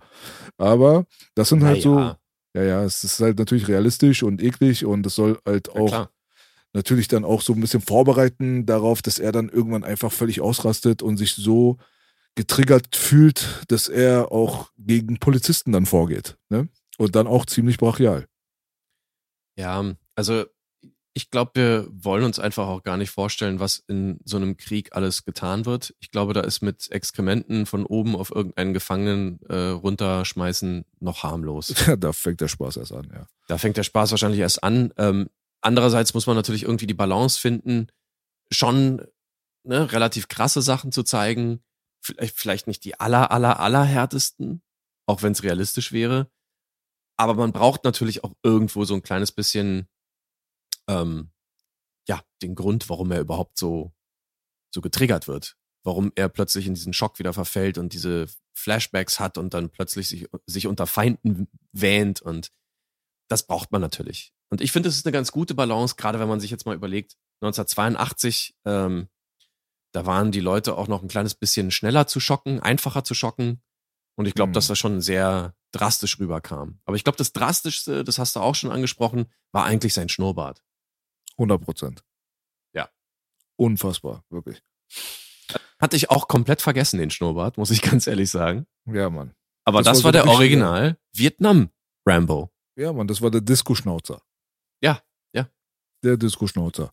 Ja, ey, die Parallelen zu der ganzen Vietnam-Nummer, die werden ja immer wieder aufgebaut. Es ist wahrscheinlich auch kein Zufall, dass dieses ganze Ding dann quasi in einem Wald mündet, weil nachdem Rambo da seine Macke bekommen hat, den einen Typen irgendwie aus dem Fenster wirft und äh, aus dieser Station flüchtet, nachdem er die Leute auf eine realistische Art und Weise, deswegen habe ich ihn ja auch vorhin den eye-gouchenden Rambo genannt, Mhm. dann quasi überwältigt. Also das war jetzt nicht so, dass er Spinning Heel Kicks verteilt hat oder so, sondern er hat es halt so relativ militärisch realistisch umgesetzt, die Angriffe. Hat dem einen Typen einen Ellbogen in die Nase gegeben, der Schauspieler hat sich dabei auch in echt die Nase gebrochen. Kleine Ja. Side Note. Kann mal passieren beim Film, ne? Solche Sachen ja. passieren. Und dann haben wir halt eine wirklich sehr spektakuläre Szene, und zwar die Verfolgungsjagd auf dem Motorrad. Und Mhm. das ist eine der Szenen, die sehr unterschätzt sind. Das habe ich auch einfach so damals so einfach hingenommen und dachte mir, okay, ich habe mir ehrlich gesagt nichts dabei gedacht. Aber wenn man sich das jetzt im Nachhinein anguckt und überlegt, dass wir es mit dem Jahr 1982 zu tun haben, dann ist die Motorradverfolgungsjagd-Szene doch sehr, sehr gut umgesetzt filmisch. Ob das jetzt die Stuntleute waren oder halt einfach auch der Umstand, dass man es dort halt in der Kälte gedreht hat und dass die Straßen halt extrem rutschig und eisig waren. Das ist einfach spektakulär, gefährlich und äh, letztendlich eines der Highlights auch im Bereich Action, meiner Meinung nach, dieses Filmes. Und Sly ist tatsächlich, also auch die Stunt-Leute sind natürlich im Tanktop rumgefahren. Richtig. In der Kälte. Darf man auch nicht vergessen. Auf dem Motorrad Ja. wird's ganz schnell kalt. Und dann aber auch noch mit so einem kurzen Ding. Eieiei. Ähm, aber da hast du natürlich was gesagt. Das ist natürlich, äh, heute nimmt man sowas immer irgendwie so hin, so ja, weißt du, und wenn sie halt kein Motorrad gehabt haben oder kein Auto in der Szene oder was auch immer, wenn es zu kompliziert ist, man es halt mit dem Computer. Ja, aber nee, das geht halt einfach nicht. Zum 1982, das waren alles echte Stunts, echte Fahrten und ähm, das ist eine Sache. Die, die zweite Sache, die mir also wirklich genau aus diesem Grund äh, nochmal ins Auge gestochen sind, ähm, wo Rambo sich vor dem Hubschrauber versteckt, der da rumschwebt und dieses, ne, das eine Arschloch aus, also der eine Polizist, der ihn besonders hasst, irgendwie aus der Seite mit dem Gewehr rausschießt. Das ist quasi in einem Shot, wie rechts äh, Sylvester Stallone hinter dem Baum irgendwie hockt und sich versteckt hat, verletzt. Und links auf der Seite hinten schwebt ein echter Hubschrauber im Frame. Das muss Ja. man sich mal geben. So, Ja, Mann. also das ist ein echter Hubschrauber. Das ist keine CGI-Geschichte oder sonst was. Es ist ein echter fucking Hubschrauber, der da in diesem Shot genau dort schwebt. Ja, unglaublich eigentlich. Also der Mann hängt da irgendwo Ja. an irgendeiner Klippe rum, ja. Von der anderen Seite ist da einfach ein echter Hubschrauber und da sind dann diese Squids da, die explodieren genau Richtig. neben seinem Kopf so. Also wenn du dich da so ein bisschen falsch, wenn du dich ein bisschen blöd anstellst, dann explodiert so ein Teil in der Nähe deines Auges, so. Mhm. Und dann kannst du auf jeden Fall eine harte Verletzung davon tragen, vielleicht sogar dein Augenlicht verlieren. Und wie du schon richtig angemerkt hast, das ist einfach in der Kälte geschossen und der Typ hat einfach mal ein, so einen Tanktop an, ja. Also, das ist halt, normalerweise müsste man sich mal überlegen, wie viele Lungenentzündungen Sylvester Stallone eigentlich mit sich nach Hause gebracht hat, während er diesen Film gedreht hat. Aber tatsächlich war es keine einzige, der ist einfach nicht krank geworden. ja. Krass, einfach crazy. Ja gut, Kälte macht an sich ja auch nicht krank. Ähm, aber es schwächt natürlich dein Immunsystem und so weiter. Und ich glaube, er ist trotzdem krank geworden. Äh, nachdem er aber das erste Mal irgendwie Brandy getrunken hatte oder sowas. Wo ihm jemand gesagt hat, hier, nimm doch mal einen Schluck. Ja, stimmt, ja, da war was, ja. Ja, Mhm. ja. Ja, ja. Also vorher nicht. Aber danach hat er irgendwie Alk gesoffen und dann war es natürlich vorbei. Also Finger Ja. weg von Alkohol und Drogen, kleine Kinder. Absolut, absolut. Und vor allen Dingen, Alkohol wärmt nicht, sondern senkt eben nur das Kälteempfinden. Mhm. Also die Kälteempfindlichkeit. Du hast das Gefühl, es wäre dir wärmer, aber eigentlich ist das nicht so. Also hätte er Hero spritzen müssen eigentlich. Äh, vermutlich äh, auch das nicht. Ja, das ist, das ist ja so. Also, wenn, wer sich mal die Junkies am Kotti reinzieht, habt ihr euch nicht schon immer mal gefragt, warum die irgendwie in der krassesten Kälte mit einem T-Shirt irgendwie rumjoggen und zwei Tage später siehst du ihn an derselben Stelle? Heroin wurde ja damals als Hustenmittel verkauft, bis ins Jahr 1966, 68 oder wie auch immer, von sogar, glaube ich, Bayer entwickeltes Medikament gewesen. Und das schützt tatsächlich vor Erkältungen. Aber hat ein paar Side-Effects, die man so an und für sich nicht im Leben braucht. Ja, so ist das manchmal, ne? Die Dosis macht das Gift. ähm, naja. Ja. Ja, klar, wir wissen ja auch, äh, Kokain und so weiter war ja früher auch äh, nochmal was ganz anderes. Aber ja, Drogen sind gefährlich. Da wollen wir gerade nochmal ganz kurz hier das gerade rücken. Äh, selbst wenn wir hier vielleicht das ein oder andere Witzchen machen. Ähm, sowas, sowas gehört sich natürlich nicht. Natürlich Und- nicht. Und einen heroinsüchtigen Rambo, den hätte man, glaube ich, auch nicht gut platzieren können auf der Kinoleinwand, ne? Wahrscheinlich nicht. Ähm, Wobei viele, viele Veteranen sind ja tatsächlich Junkies geworden, leider. Absolut. Ja. Absolut. Ja, also die Szene, die du angesprochen hast, auf jeden Fall richtig geil, mündet dann in die berühmteste Szene, wenn du mich fragst. Also vor Mhm. allem bei uns Kindern auf dem Schulhof, ne? Mhm. Wo will ich da, auf welche Szene will ich hinaus? Du kannst es dir schon denken. Ne? Naja, ich sag mal, er schielt natürlich auf einen gewissen Baumwipfel. So. Ja. Ne? Der Brudi fällt und bricht sich in echt die Rippe, so wie Mhm. ich mitbekommen habe. Also Sylvester Stallone bei den Dreharbeiten, als diese Baumszene dort, also ganz berühmt, der lässt sich dann irgendwann fallen, weil er sich bedroht fühlt dann natürlich und denkt, jetzt werde ich erschossen, fällt dann durch die Baumwipfel auf einen Ast, bricht sich in echt die Rippe und Mhm. in unecht fällt er dann noch weiter runter und ist dann irgendwann auf dem Boden und hat sich da quasi den halben Arm aufgerissen. Und dann kommt eine der prägnantesten Szenen Mhm. aus der ja, Actionfilm-History der 80s, kann man das so sagen, in dem Sylvester Stallone sein extrem berühmt gewordenes, im Nachhinein natürlich, Rambo-Messer dann rauszieht. Ja? Mhm. Man nennt es heutzutage noch Rambo-Messer. Das müsst ihr euch mal überlegen, was das für einen Impact auf die Gesellschaft gehabt hat. Mhm. Heutzutage gehst du los in irgendeinen Militärshop, natürlich nur, weil du Wildschweine jagen willst irgendwo, und dann Mhm. kaufst du dir ein großes Messer, was dann irgendwie die Möglichkeit hat, nochmal hinten aufgeschraubt zu werden, um äh, eventuell vielleicht irgendwas reinzupacken oder wie auch immer. Manche haben sogar einen Kompass, dass man sich beim Schweinestechen auch nicht verirren kann und so weiter. Und dann Mhm. reden wir vom berühmten Rambo-Messer. Mhm. Popkultur gut Nummer eins. Absolut. War auch ein Verkaufsschlager, äh, eine abgewandelte Form des äh, Rambo-Messers. Äh, wir haben ja gesehen, dass, dass er sozusagen ähm, hinten seinen, seinen Messergriff sozusagen, ne, den Knauf hinten aufschraubt und dann hat er da drin einen Kompass. Also er dreht sozusagen diesen Deckel um und dann kann er sozusagen den Kompass lesen. Das war bei den, bei den kommerziell erhältlichen Rambo-Messern in den 80ern und 90ern nicht so. Hm, Da war tatsächlich einfach oben wirklich so ein ganz, so ein Kugelkompass drin. richtig. Aber das Messer war trotzdem echt. Ja, auf jeden Fall. Das ist Mhm. auch ein, das Gadget, was am meisten im Kopf geblieben ist. Er hatte da auch sehr, sehr nützliche Sachen drin, muss man dazu sagen. Und zwar Mhm. zum Beispiel ein Selbstflickungskit, was er dann auch benutzt hat, um seinen eigenen Arm dann zu nähen Richtig. und sich selbst zu nähen, ja. Also das war beeindruckend als Kind. Ich sag's dir ganz ehrlich. Also da hat die Rambo-Legende, da hat sie erst so richtig begonnen. Der Mhm. Typ hat sich selbst genäht. Habt ihr das gesehen? Also das war der Talk auf dem Schulhof. Habt ihr gesehen? Er hat sich selbst genäht. Also es war einfach unglaublich, so zu der damaligen Zeit. Diese Szene, die, die ist um die Welt gegangen. Die war auch verdammt gut gemacht. Also die Wunde sah unglaublich gut aus. Die haben dann eine versteckte Blutpumpe gehabt, wo dann quasi aus der Wunde wirklich Blut geflossen ist. Und das sah einfach ultra realistisch aus. Und dann wie er dann auch quasi das, dieser gebogenen Nadel sozusagen die Haut und so. Das war schon, es war jetzt nicht die Kamera, äh, sag ich mal, voyeuristisch in einer Nahaufnahme drauf, sondern er war schon in so einer, so einer halbnahen einfach zu sehen. Aber man hat es trotzdem sehr detailliert gesehen. Also es war naturalistisch, aber nicht voyeuristisch. Ne?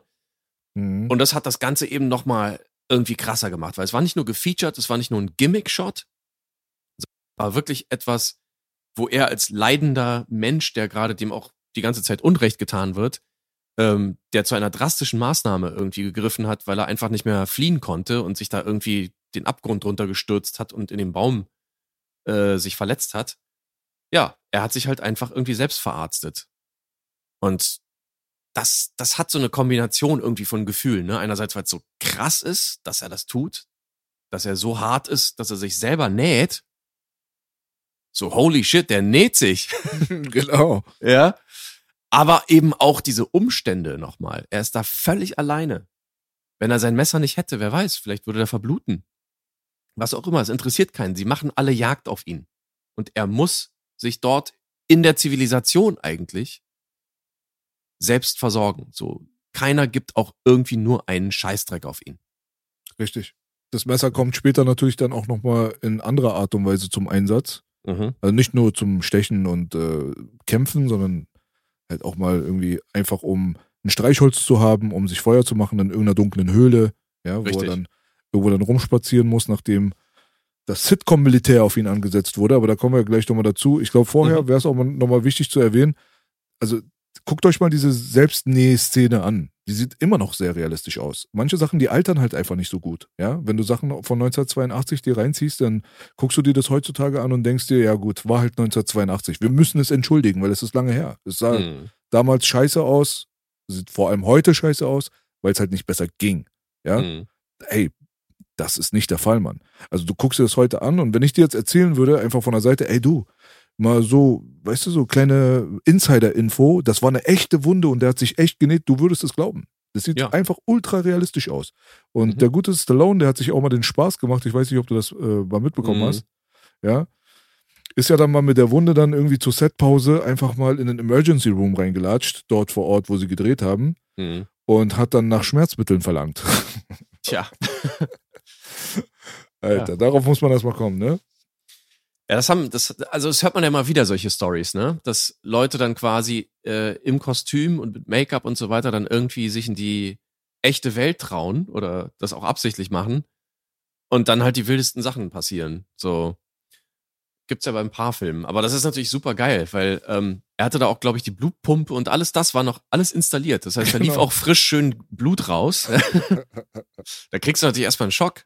Also was heißt ein Schock? Also ne, im Krankenhaus bist du sich so einen Anblick ja ge gewohnt, aber das ist schon ein starkes Stück, so, ne? Naja, die Leute, die im Krankenhaus waren, die sollen angeblich gefragt haben, ob er denn nicht schnell behandelt werden sollte, denn sein halber Arm hängt ihm da gerade runter. Und er meinte, nee, Mhm. nee, ist alles okay. Ich brauche nur ein paar Schmerzmittel und dann ist die Sache in Ordnung. Und dann meinten sie zu dem auch so, ey, you are the toughest motherfucker we ever saw oder wie auch immer. Und ähm, das hat die Legende dann irgendwie ausgemacht in diesem Krankenhaus, weil man es ja auch nicht aufgelöst hat. Der Typ hat einfach ein paar Schmerztabletten genommen, hat sich umgedreht und ist aus dem Krankenhaus rausgelatscht. Und die haben da bis zum Film-Release, bis die irgendwann erfahren haben wahrscheinlich, dass das jetzt alles irgendwie Film war, Mhm. hat sich die Legende von dem krassen Typen dann nochmal in dieser ganzen Region irgendwie ausgebreitet, während, ja, man Mhm. dachte, dass das wirklich jemand war, der so tough war, nur Schmerzmittel zu verlangen, während sein halber Arm irgendwie runterhing und geblutet hat. Also schon ein cooler Spaß auf jeden Fall, ne? Ja, aber man sieht, äh, auch medizinisch ähm, geschultes Personal war nicht in der Lage, das als Fake irgendwie zu entlarven. Absolut Und krass. Das ist halt wirklich, also, aber der ganze Film ist halt einfach sehr naturalistisch irgendwo. Hm. Ähm, ich glaube, ich, also ich wäre heutzutage, also es ist jetzt natürlich vermessen zu sagen, ich wäre heutzutage auch zufrieden mit dem Ding, aber ich sehe selbst auch nichts, was nicht nicht mehr irgendwie in die Zeit passt oder so. Du könntest den Film heutzutage rausbringen und er wäre immer noch gut. Ja, Mann, das ist eine Kunst. Das ist Ja. eine Kunst. Zeitlos, absolut zeitlos, auch vom Schnitt her, vom Tempo, vom Erzähltempo her ist alles so, wie es sein muss. Hm. das ist mir irgendwie beim letzten Mal tatsächlich auch, auch aufgefallen, dass ich ähm, immer dort Schnitte gesehen habe, wo ich auch dachte, okay, jetzt, du musst jetzt spätestens da, würde ich jetzt erwarten, okay, ja, wow, das ist ja relativ knapp geschnitten sogar. Die verschwenden keine Zeit. Hm, hm. Und der hat ja auch da tatsächlich ähm, Standards gesetzt im Schnitt, muss man dazu sagen. Da kommen wir nämlich auf die ursprüngliche Fassung mal zu sprechen. Die erste Fassung war ja über drei Stunden lang. ne? Und äh, Stallone, so sehr er den Film heutzutage auch wirklich feiert und toll findet und alles das, Sylvester Stallone hatte damals Angst, dass das dieses Ding seine Karriere beenden wird, weil er die erste Fassung unglaublich schlecht fand. Stimmt, ja. Ja. Und dann wurde geschnitten und geschnitten, bis sie dann irgendwann die neu- 93 Minuten erreicht hatten. Und tatsächlich ist diese Schnittfassung irgendwo zu einer sehr prägenden äh, Geschichte geworden, vor allen Dingen für, für, für den Schnitt an sich. Hm. So für die, für die ähm, Kunst des Schnittes, des modernen Actionfilms. Ja, Mann. Ne? Ist halt äh, schon mal wichtig, das auch zu erwähnen. Ähm, wer weiß, vielleicht wäre der Film wirklich sehr langweilig gewesen in einer längeren Fassung. Das kann wirklich passieren. Mit Ja. Sicherheit. Also ich kann mir sehr gut vorstellen, dass Slider wirklich um seine Zukunft gebankt hat und dem ist der Arsch auf Grundeis gegangen, weil er sich dachte, oh, oh Gott, was zum Geier. Weil dann Mhm. kommen sie auch noch zu ihm und sagen, er soll auf irgendeinem Presseevent jetzt so tun, als wenn es der geilste Film der Welt wäre. Und er kennt nur die erste Schnittfassung. Tja. Und, ja. und dann dreht er sich dort um und fragt die Leute, ey, meint ihr das wirklich im Ernst? Der Film ist Gülle. Ja? Ja. Der ist Gülle. Und die sagen, nein, ey, bitte vertrau uns und äh, wir haben das jetzt irgendwie anders gemacht und 40 Minuten, die ersten 40 Minuten werden präsentiert und es ist jetzt wirklich so, dass du da voll be bestimmt dahinter stehen kannst, aber ja, im Endeffekt haben sie ihn dazu aufgefordert zu lügen, ja, und Dem Mhm. ist er dann auch nachgekommen. Er ist dann auf die Bühne gegangen und hat so getan, als wenn es der geilste Film der Welt wäre. Dann liefen die ersten 40 Minuten und er war völlig überwältigt. So, dass es komplett anders ist als das, was er eigentlich von der ersten Schnittfassung gekannt hat. Hm. Und das war, glaube ich, so der erste Moment, wo dieser Bruder mal endlich mal aufatmen konnte. Ja, absolut. Ich meine, als Co-Autor und schon irgendwie involvierter äh, Mensch, kreativ in diesem Projekt, ja, da fällt dir natürlich ein Stein vom Herzen, wenn du dann plötzlich was siehst, wo du denkst, wow, okay, doch, darauf kann ich stolz sein, das ist gut. Mit Sicherheit. Ja, ähm, ja, ich glaube aber auch, und vielleicht, vielleicht kommen wir ja jetzt schon auf den Aspekt mal äh, zu sprechen. Ähm, ich glaube auch, dass die Musik da wieder eine große Rolle gespielt hat. Hm.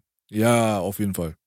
Ja, weil ähm, nur um das kurz mal so so ein bisschen mit anderen Filmen zu vergleichen, genau wie bei Zurück in die Zukunft zum Beispiel, ist die Musik hier eine, die aus einem etwas doch ein bisschen kleineren Film was riesig Großes gemacht hat. Denn selbst wenn wenn Sylvester Stallone quasi alleine im Bild war und als Rambo sich irgendwo rumgeschlichen hat oder sonst was, und du hast halt diesen Soundtrack dazu, Hm. dann wird das Ganze irgendwie, kriegt das Ganze natürlich ein, ja, ein, ein episches Ausmaß. Und ähm, großartig geschickt natürlich auch gemacht. Am Anfang hören wir ein bisschen auch die Akustikgitarre und das ist alles ein kleines bisschen ähm, freundlicher. Aber sobald John Rambo in den Kriegsmodus kommt, kommen dann plötzlich diese typischen Trompeten, die in den Quinten da oben spielen, mit den hohen Strings, die die Spannung halten und so weiter. Das ist natürlich Jerry Goldsmith, der Name, den man nennen muss, äh, Mhm. der, der Komponist äh, der Filmmusik. Und Jerry Goldsmith natürlich völlig zu Recht eine absolute Legende. Ähm, ich glaube, man kann über ihn sagen, also wenn man, wenn man wissen möchte, was heutzutage alles falsch läuft in der Filmmusik, dann muss man sich Jerry Goldsmith anhören, um zu sehen, was damals alles richtig gelaufen ist. Ryan Reynolds here from Mint Mobile.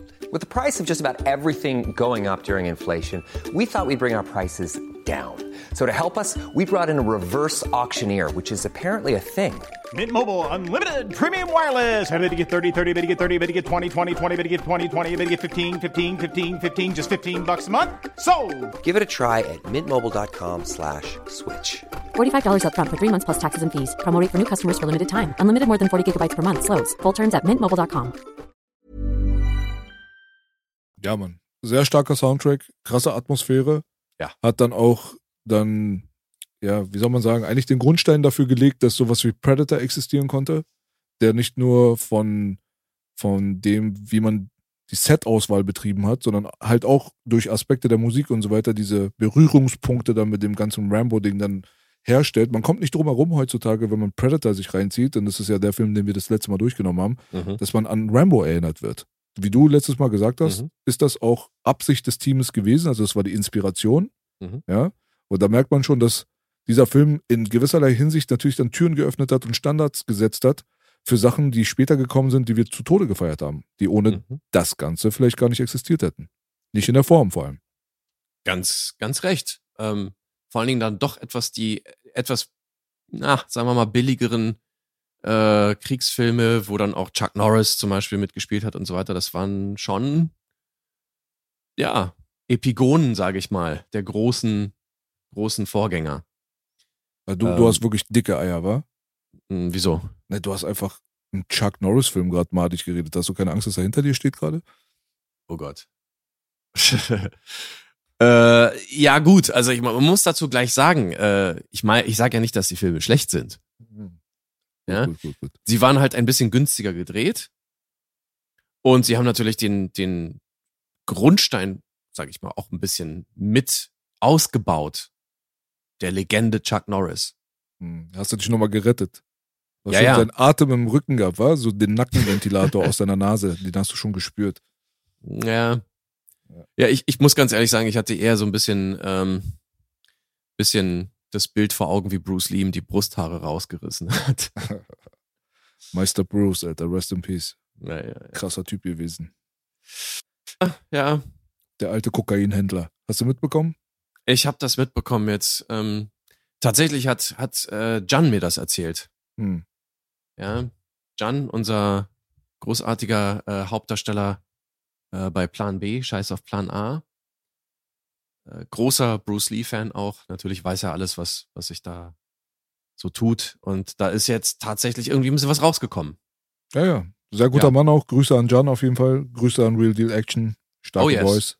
Auf Ja. jeden Fall. Und auch Grüße an den Bruder Dong Yong. Der hat ja den Bruce Lee in meinem Video formlos gespielt. Alles so eine Clique aus einem Dunstkreis von sehr talentierten Leuten. Deswegen Mhm. Shoutout, Motherfuckers. Yeah. Aber ja, ähm, die Legende bröckelt vielleicht ein kleines bisschen. Ähm, Oder wird größer, je nachdem. auch Wie man's wird betrachtet. größer. Larger than life, sagen wir es mal Ja. so. Jetzt ist er auch noch Mafia, der Bruder. Eieiei. Ähm, aber ja, äh, insofern, ja, ich wollte jetzt äh, Chuck Norris def definitiv nicht dissen. Äh, kann man auch gar nicht. Kann man nicht. Einfach undissbar. Undissbar, der Bruder. So ist es. Ähm, aber äh, was ich noch sagen wollte, genau. Eigentlich haben wir jetzt zu diesem Zeitpunkt tatsächlich irgendwie äh, die beiden Protagonisten von Contra komplett.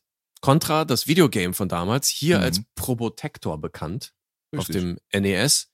Leider mit Robotern in der deutschen Version, aber in der Originalfassung äh, eben mit zwei Typen, die halt rumballern und das sollen halt Dutch und John Rambo sein. Abgefahren. Völlig abgefahren, aber geil. Auf jeden Fall. Ich muss Ja. sagen, ich fand die Roboter nicht schlecht. Fand die cooler, Nein. ehrlich gesagt. Ja, also gut, ich kenne, ich habe das so kennengelernt mit den Robotern. Hm, Ich auch. Äh, ja. Ja, aber ich muss ganz ehrlich sagen, also es gab ja dann auch irgendwie weitere Teile von Contra, die ich jetzt hier nicht mitbekommen hatte. Und da hat das schon sehr viel Sinn ergeben, dass das zwei Typen waren. Also, ähm, und ja, es wäre natürlich ein absoluter Traum gewesen, wenn man das wirklich mal als, als Film gesehen hätte, ne? Mit den beiden quasi äh, zu Spitzenzeiten. Hm. Also nicht The Expendables. nicht die Expendables, sondern in den 80ern, stell mal vor, nach Predator, irgendwann 1989, Contra, the movie. Ja. Hätte auch sehr scheiße werden können. Natürlich. Von daher. Alles gut Wie immer. gelaufen. Alles gut gelaufen, aber das sind natürlich jetzt irgendwie so Pläne für Deepfake, AI-generierte Fanfilme vielleicht. Ha, da wird einiges auf uns zukommen, glaube ich. Oh ja, oh ja. Ja gut, also ähm, wo waren wir stehen geblieben? Ähm, wir hatten kurz den Soundtrack nochmal angesprochen. Richtig. Auf jeden Fall geiler Soundtrack. Die Brücke, die ich geschlagen hatte, war ja zu Predator natürlich. Genau. Die äh, Ähnlichkeiten, die liegen auf der Hand. Selbstverständlich. Ja. Man muss aber dazu sagen, dass First Blood, also der erste Rambo, und äh, das wird zum Beispiel aus dem deutschen, aus der deutschen Synchro wird das gar nicht ersichtlich, warum jetzt First Blood, warum das so, ein, so eine Mhm. Catchphrase ist, warum das so zentraler Mittelpunkt ist, warum es überhaupt der Titel ist, ja. Denn bei dieser Szene, wo er das erste Mal mit dem Colonel redet, da wird ja klar, dass er genau das halt sagt, wo er immer wieder darauf angesprochen wird, ey Rambo, das hast du doch verzapft. Dann sagt er, nee, ich habe das nicht verzapft, ich wollte nur was zu essen. Wenn dieses Arschloch vom Bulle da nicht gewesen wäre, dann wäre jetzt auch alles in Ordnung. Und irgendwann kommt da natürlich dann auch der Spruch, Mhm. ja, und zwar, sie haben First Blood vergossen, ja. Genau. Und das ist halt natürlich dann auch eine krasse Anspielung auf äh, schon biblisch-religiöse Sachen, die man aus dem Koran kennt und wie auch immer. Ein sehr altes, sehr wichtiges Lebensprinzip und zwar von dem, der den ersten Stein schmeißt. Ja, also der Konfliktbeginner. Und alles, was darauf folgt, ist Konsequenz dessen. So. Und dann muss man auch bereit sein, dass wenn man den ersten Stein schmeißt, dass man vielleicht zwei Felsen zurück an den Kopf bekommt. Das ist so mehr oder weniger auch so ein bisschen Grundmessage des Filmes. Denn er räumt ja völlig auf. Ja, einerseits ja. Ähm, andererseits muss man dazu aber auch sagen, dass er ja schon relativ viel mit sich machen lässt, bevor überhaupt irgendwas ganz Schlimmes passiert. Ähm, Mhm. Denn wie gesagt, also auch die erste Jagd, die auf ihn stattfindet mit dem kleinen Team, da lässt er die Leute ja leben. Richtig. Also selbst wenn er jetzt irgendwelche Fallen baut und dann kriegt der eine Typ da diese Pike in die Beine und äh, der andere kriegt mal irgendwie eine Messerklinge in den Arsch oder sowas gesteckt, ja. Die werden aber nicht umgebracht von ihm. genau. Er tut nur das Nötigste. Er, naja, vor allen Dingen, er will ja eigentlich keinen kein, keine Leute umbringen. Das ist ja immer noch so das Ding. Sie, sie treiben es aber so weit, dass er sich einfach irgendwann nur noch so ver verteidigen kann. Mhm. Und letzten Endes ist es ja schon so, dass er eigentlich während des ganzen Filmes, wenn ich jetzt mal überlege, eigentlich niemanden wirklich direkt willentlich umbringt, oder? Nee, Oder das doch? ist auch so. Das ist Nee, aber ja. ein großer Unterschied zu dem, wie eigentlich der ursprüngliche Rambo gedacht war. Das ist ja on the fly entstanden, diese Philosophie. Ja, also ich glaube, das war schon auch im, im Drehbuch schon so, dass er da jetzt nicht unbedingt. Also es, sagen wir mal so, im Vergleich natürlich zum, zum Roman, ja. Genau, das meine ich. Ja, ja, Ja. absolut. Absolut. Ähm, aber ja, äh, insofern, ja klar, äh, they drew first blood. Ja, Mhm. sie haben das erste Blut vergossen. Äh, ich glaube, das ist ganz klar so. Das, da weiß jeder, was gemeint ist. Okay, alles klar, die haben angefangen. So. Na klar, Und haben sie auch. wer den ersten Stein schmeißt, ist immer das Problem hier. Ne, da muss man halt natürlich dann auch damit rechnen, dass Gegenwehr kommt. Ja, ich hätte jetzt die Metapher vielleicht nicht bemüht, weil mit dem Stein ist ja auch immer eine gewisse Sache von wegen, ähm, bist du denn selber ohne Schuld, dass du den Stein jetzt schmeißt? Also wenn du selber dir auch was hast zu Schulden kommen lassen, dann solltest du es lieber lassen, den Stein zu schmeißen. Hm. Ähm, aber hier ist es ja schon eher so, ähm, es ist einfach eine rein tätlich, also sie schikanieren ihn, sie drangsalieren ihn, sie bringen ihn überhaupt erst so weit, er wollte das erst gar nicht. Richtig. Ja, und ja, klar. Also sie pushen ihn so weit, dass er irgendwann einfach in seinen Kriegsmodus kommt und irgendwann auch Leute tatsächlich umbringt und das auch in Kauf nimmt zumindest. Also jetzt, selbst wenn er das nicht unbedingt aktiv will, aber er verteidigt sich natürlich. Klar. Absolut, absolut. Ja. Also, Ja, Mann. Äh, Die Sitcom-Polizei, die dann irgendwann dort ankommt und so das alberne Lächerliche eigentlich mit in den Plot reinbringt, was Mhm. laut Stallone zum Beispiel jetzt nicht so, nicht so geil war. Also er war kein Fan Mhm. davon. Ja, es Ja. gibt verstehe ich. Kann man verstehen, auf jeden Fall. Kann auch auf der anderen Seite, wenn man das jetzt nicht gesagt bekommt, vielleicht einfach so ein bisschen an einem vorbeigehen, weil es ja auch irgendwo irgendwelche Weekend Warriors sind. Halt. Also der sagt ja auch dann irgendwann der eine Dude, ey, ich muss morgen wieder bei der Arbeit sein und so. Ja, also es sind schon nicht so die Elite-Armee-Motherfuckers, die dort dann zu Rate gezogen werden, um diesen Rambo jetzt endlich mal unter Kontrolle zu bekommen, sondern das sind halt irgendwelche Reservisten aus irgendeinem Kuhkaff, ja, die vielleicht mal irgendwo mal an der Waffe ausgebildet wurden, die aber völlig überfordert sind jetzt gerade mit diesem Superhero, Super Soldier, John Rambo Dude, so, ne? Aber ich kann es schon verstehen, dass es halt eine goofy Komponente ist, die man so als äh, Stallone da jetzt auch gerne weggehabt hätte. So. Ja, also ich verstehe es deswegen, weil es seinen Charakter ein kleines bisschen kleiner macht, wieder. Ähm, dadurch, dass man ihn erstens nicht mit dem richtigen Ernst vielleicht äh, begegnet dort und zweitens, weil man halt einfach solche, naja, es waren schon ein bisschen Klappspaten, die Leute. Es waren schon irgendwie Vögel, ne? Die haben sich auch nichts getraut. Also, äh, der hat ja da die Befehle gegeben, der Anführer von denen. Es war übrigens die Nationalgarde, glaube ich, irgendwie so Reservistenzeugs. Hm. Ähm, und er hat ja die Befehle gegeben, von wegen, du gehst jetzt von hinten rein und dann rein in die Mine und dann bla, was auch immer. Und dann haben die alle natürlich den Befehl verweigert. Und gesagt, ja, spinnst du? Geh doch nicht mehr zu dem Typen da rein. Ja. Will doch nicht sterben, ey. Kann ich Genau. auch verstehen, aber das ist natürlich absolut lächerlich, wenn es ne, um, um Militär und sonst was geht. Und das, Das, hat war auch einfach goofy geschossen, es war goofy gespielt, es war Ja, insgesamt einfach lächerlich und albern. es war eine Sequenz, die, die man sich hätte sparen können, das stimmt. Also im Vergleich zum restlichen Kontext, da, das muss man mal so natürlich auch betrachten, weil der Film hat eine sehr ernsthafte Note, die wirklich von A bis Z durchgezogen wird. Es gibt eigentlich nur eine alberne Komponente und das ist halt diese Sitcom-Militärszene.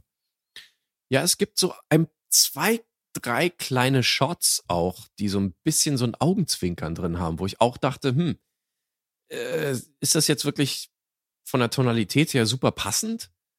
Ähm, mir ist zum Beispiel ein Shot im Kopf geblieben, wo er den LKW dann geklaut hat.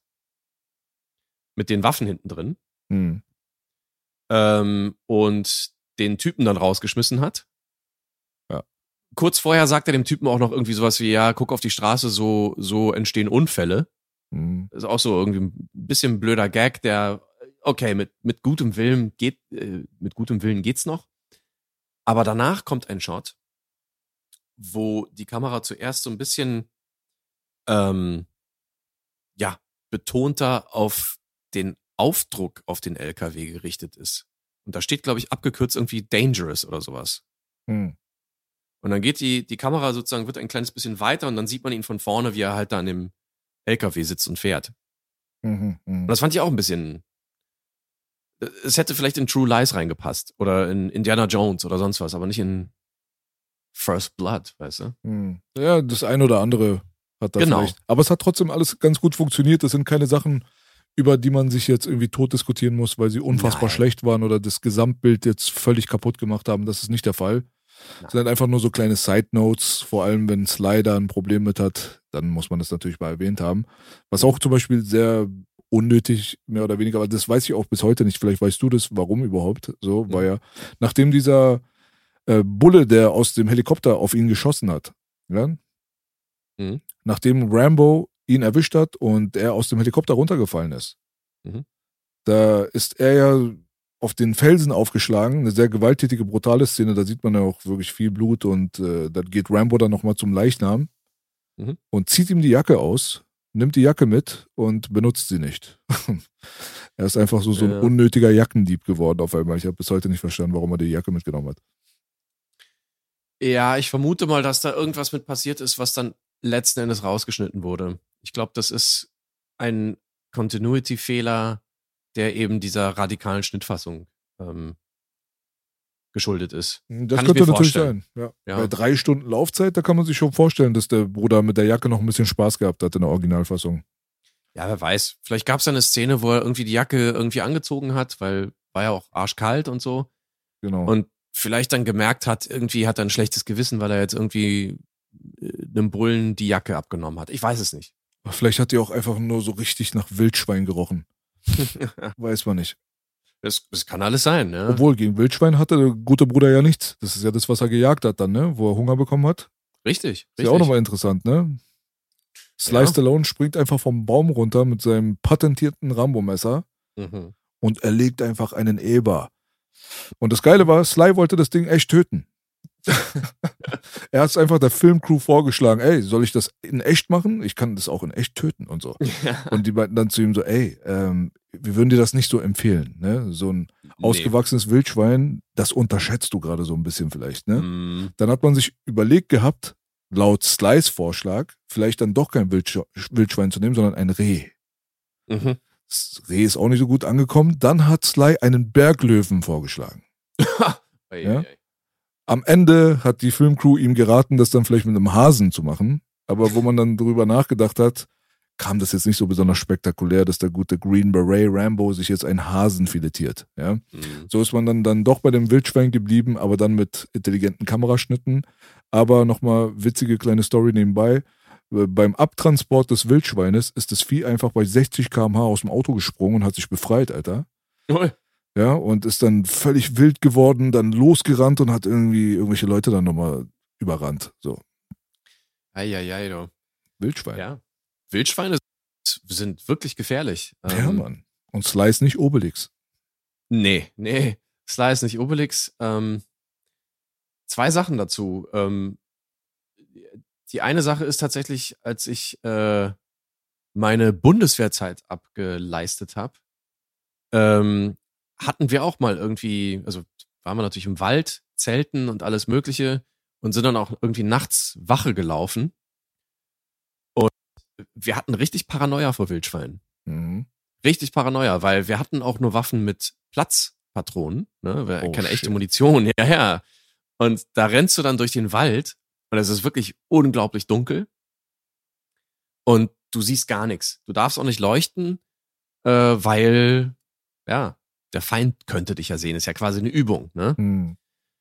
So, jetzt läufst du da durch und dann da kriegst du aber wirklich Paranoia bei jedem Rascheln im Gebüsch und sonst was, weil du denkst, oh Gott, wenn es ein Wildschwein ist, was machst du denn dann? Schnell aufs, auf den Baum rauf. Was anderes kannst du in dem Augenblick nicht mehr machen, weil die Viecher rennen dich um. Mhm. Und die Hauer von denen sind, sind wahnsinnig gefährlich und die trampeln dich auch tot. Das geht. Mhm. Aber ja, äh, das ist die eine Sache. Und die zweite Sache ist, die mir aufgefallen ist, das Wildschwein ist tatsächlich das erste, was John Rambo dann isst. Ja, Mann. Er hatte die halb ganze roh. Zeit schon Hunger. Ja. Ja, er wollte noch was essen. dahin gekommen. Der Brudi, Alter, der Arme. Da muss er halbrohes Wildschwein auch noch fressen. Mein Gott. Ja, ja. Ist doch kein Wunder, dass er ausrastet. Ach naja, ich glaube, es gibt schlimmere Dinge zu essen äh, als Wildschwein, aber Hm. ja, also Noch nicht probiert. äh, ich glaube, ich habe einmal probiert. Ja, doch, ich glaube, ich habe einmal Wildschwein gegessen. War gut? Kannst Also- du empfehlen? Kann ich in der Tat vom Geschmack her empfehlen, ja. Ähm, ja, ob man es aus anderen Gründen empfehlen kann, ist halt natürlich eine andere Sache, aber es hat auf jeden Fall sehr gut geschmeckt, ja. Wildschwein ist schon sehr lecker. Dum, dum, dum. Ja. Jawohl. Wildschwein für Obelix. Mm. Ich fand das immer faszinierend übrigens, als, als äh, wenn Obelix immer da irgendwie sein Wildschwein gegessen hat, Mhm. dass das immer so sauber war. Der hat da einmal reingebissen und plötzlich hat man da komplettes Skelett fast schon gesehen, so. Mhm. Ich denke mir so, ey, wenn, wenn Fleisch mal in der echten Welt auch so funktionieren würde. Aber nee. Äh, Wir hatten alle Bock auf Wildschwein wegen Asterix und Obelix. Ah, Also ja. als kleine Kinder, wo wir das gesehen haben, so, ey, ich will unbedingt so ein Wildschwein essen. Da, Mhm. gut, in der Realität jetzt irgendwie schwer umsetzbar. Aber Ja. ich hatte tatsächlich mal wirklich dieses Erlebnis, ja. Das Mhm. äh, kann ich euch auf jeden Fall mal auch nochmal so ein bisschen näher bringen. Mein, meine Erfahrung mit dem Schweinebein, ja. Hm. Und zwar war das so, dass ich damals sechs Jahre alt war und ich war gerade neu in Deutschland angekommen. So. Und Mhm. sechs Jahre, ich brauche euch nicht erklären, da schnallst du gar nichts. Ja, so. Und krieg jetzt natürlich dann mein Rappel auf diese Wildschweingeschichte und so und will unbedingt, unbedingt probieren. Unbedingt, ja. Und wie kleine Kinder dann sind, benehme ich mich auch wie das allergrößte Arschloch überhaupt und hör nicht auf, diese komplette Erde zu tyrannisieren, den ganzen Planeten, bis ich nicht an dieses verschissene Wildschwein komme. So. Mhm. Und ich bin in einem Asylantenheim mit äh, 40 anderen Männern, als einziges Kind, keine Frau, ja. Mhm. Und bin dann natürlich dann so, ja, das Nesthäkchen und die ganzen Überredungsversuche von den Iranern, die, ja, meisten von denen natürlich aus religiösen Gründen und so weiter Mhm. sowieso kein Schwein zu sich nehmen, die Mhm. greifen nicht bei einem Sechsjährigen, der aus dem Iran kommt und gar nicht weiß, was ein Schwein ist. Weil bei uns gibt's keine Schweine. Es wird gar nicht verkauft, es gibt kein Schwein. Du weißt gar nicht, was es ist. so. Mhm. Dann kommst du jetzt hierher und dann sind wir in diesem Supermarkt und die geben nach. Und ich weiß noch ganz genau, das waren so die Unterkeule mit Huf, ja, vom Schwein. Aber so rosa halt, ne?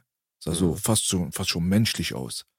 Und letztendlich geben alle nach und ich so, ah, ich freue mich so sehr und das wird dann extra so irgendwie gebraten, gegrillt oder was auch immer die da gemacht haben, ja. Wird es Mhm. mir dann serviert und der Augenblick ist endlich da, wo ich so mein Schwein bekomme, ja, mit sechs. Mhm. Ich beiße einmal dort rein. Ich kann mich noch genau daran erinnern, wie dann so diese Fettfasern so voneinander sich getrennt haben, weil es nur Fett ist oben. Bis du erstmal zum Muskelfleisch oder sowas durchdringst, ja, Mhm. da vergeht schon so ein bisschen was. Also beiß ich erstmal in diese eklige Fettschwarte rein und es zieht sich so auseinander und dann kommt es in meinen Mund und ich schmecke es und ich fange sofort an zu kotzen. Sehr schön. So viel dazu auf jeden Fall. Ne? Man muss aufpassen, was man sich wünscht im Leben. Wishmaster-mäßig. Ach, naja, gut, man hätte jetzt aber auch vielleicht kompetent zubereiten können. Wer weiß. Also ich weiß nicht. Also wie kompetent willst du das zubereiten, dass du da erstmal 10 Millimeter Fett erstmal weg hast? Das ist Ja, schon, da das- ist ja fast nichts anderes dran da in diesem Hufbereich. Sehr widerlich. Ja, im Hufbereich schon, ja, das ist schon ein bisschen blöd. Daraus macht man auch eher so Sülze und sowas. Ja, ja, Ja. genau. Ist Aber wenn du jetzt schon sagst, okay, ich will jetzt irgendwie so eine Schweinekeule essen, naja, gut, dann kann man schon auch schmackhafter machen. Also man muss jetzt nicht unbedingt äh, die Schwarte da zu sich nehmen. Also ich war absolut traumatisiert. absolut Es- traumatisiert. Es war so glaub ich. widerlich. Ich habe wirklich wortwörtlich sofort gekotzt. Es war widerlich. Unfassbar. Ja, das ist, äh, kann ich mir gut vorstellen. Also für viele ist ja auch sowas wie Eisbein total furchtbar. Aber ja gut, also ja. Geschmäcker Egal. sind unterschiedlich. Da hast du recht. Es gibt jetzt mittlerweile den Insektentrend, der nach Deutschland kommt. Ne? Da haben ja alle ganz große Angst davor, dass bald äh, die asiatische Kultur ja. in Richtung Deutschland ausgebreitet wird und wir die Insektennation werden aufgrund von gewissen Entscheidungen der Politiker, ja. ne? weil wir weniger Geld in der Tasche haben und wir brauchen aber trotzdem unsere Proteine. Ach naja, weißt du, also ganz ehrlich, damit habe ich nicht so das Problem. Also einerseits wird es natürlich nicht so werden, ähm, aber warum nicht? Wenn du, Hm, wenn du Bock drauf hast, ich würde es probieren. Ja. Eine schöne gegrillte Heuschrecke oder sowas, das kann ja nicht so schlimm sein. Na, dann komm doch einfach mal in die Markthalle Nummer 9 hier nach Kreuzberg Mhm. in der Eisenbahnstraße. Da gibt es jeden Donnerstag Street Food Day und äh, der patentierte Ah. Insektenstand dort drin ist auch sehr gut besucht. Okay. Da kannst du das dann gerne mal probieren. Ja, mache ich auch. Ja, zieh durch. Du, ich So. sag dir, so, solange das Viech äh, nicht noch lebt, ist mir das doch wurscht. Ja, das kommt auch noch. Ach so. Ach so, meinst du? Okay, ich wollte gerade sagen, der Markthalle aber nicht, ne? Nee, noch nicht. Aber das ist, man muss ja peu à peu an die Sache ran. Ne? Man kennt es ja aus den fernasiatischen, fernöstlichen Bereichen, dass man sich da auch so lebende Tentakel ins Maul stopft und so ein Zeugs. Ja, ja. Die haben da auch ja. so verschiedene Praktiken, wie zum Beispiel einen Fisch zu frittieren, aber absichtlich den Kopf draußen zu lassen, damit es Mhm. frittiert noch überlebt. Und dann kriegst du das noch lebend, während der Kopf sich bewegt, aber der Mittelbereich frittiert ist, dann auch serviert, weil es dann extra geschmeidig schmeckt und so Zeugs. Also diese Trends, die existieren und wenn man da schon die Tür auftritt, dann kann man vielleicht auch davon ausgehen, dass auch die extremeren Sachen vielleicht mal irgendwann nach Deutschland finden werden, aber ich bin da kein großer Fan von. Also das kann ich mir schon deswegen nicht vorstellen, weil es hier so ein kleines bisschen rechtlich schwierig wäre, ähm, weil du Tiere einfach nicht quälen darfst und das ist ganz offensichtlich Tierquälerei. Ähm, man kann natürlich jetzt argumentieren, wie ist es eigentlich, wenn ich einen Hummer ins Wasser werfe, ins Kochende? Ist das nicht auch Tierquälerei und so, ne? Also, Mhm. ja, es ist schwierig, aber das, äh, da gibt's schon ein paar Beispiele, da muss ich ganz ehrlich sagen, ähm, ich bin ja nun doch relativ äh, offen, was sowas angeht, aber das geht mir auch zu weit. Das, das, das geht einfach nicht. Also, da ist die Grenze erreicht, sagst du. ja, das muss einfach nicht sein. Das ist auch völliger Quatsch, dass dann irgendwas super geschmeidig ist oder sonst was. Nee, komm, klopp Mhm. den Fisch einfach tot, der kriegt davon nichts mit und dann brat ihn dir. Das ist okay, Mhm.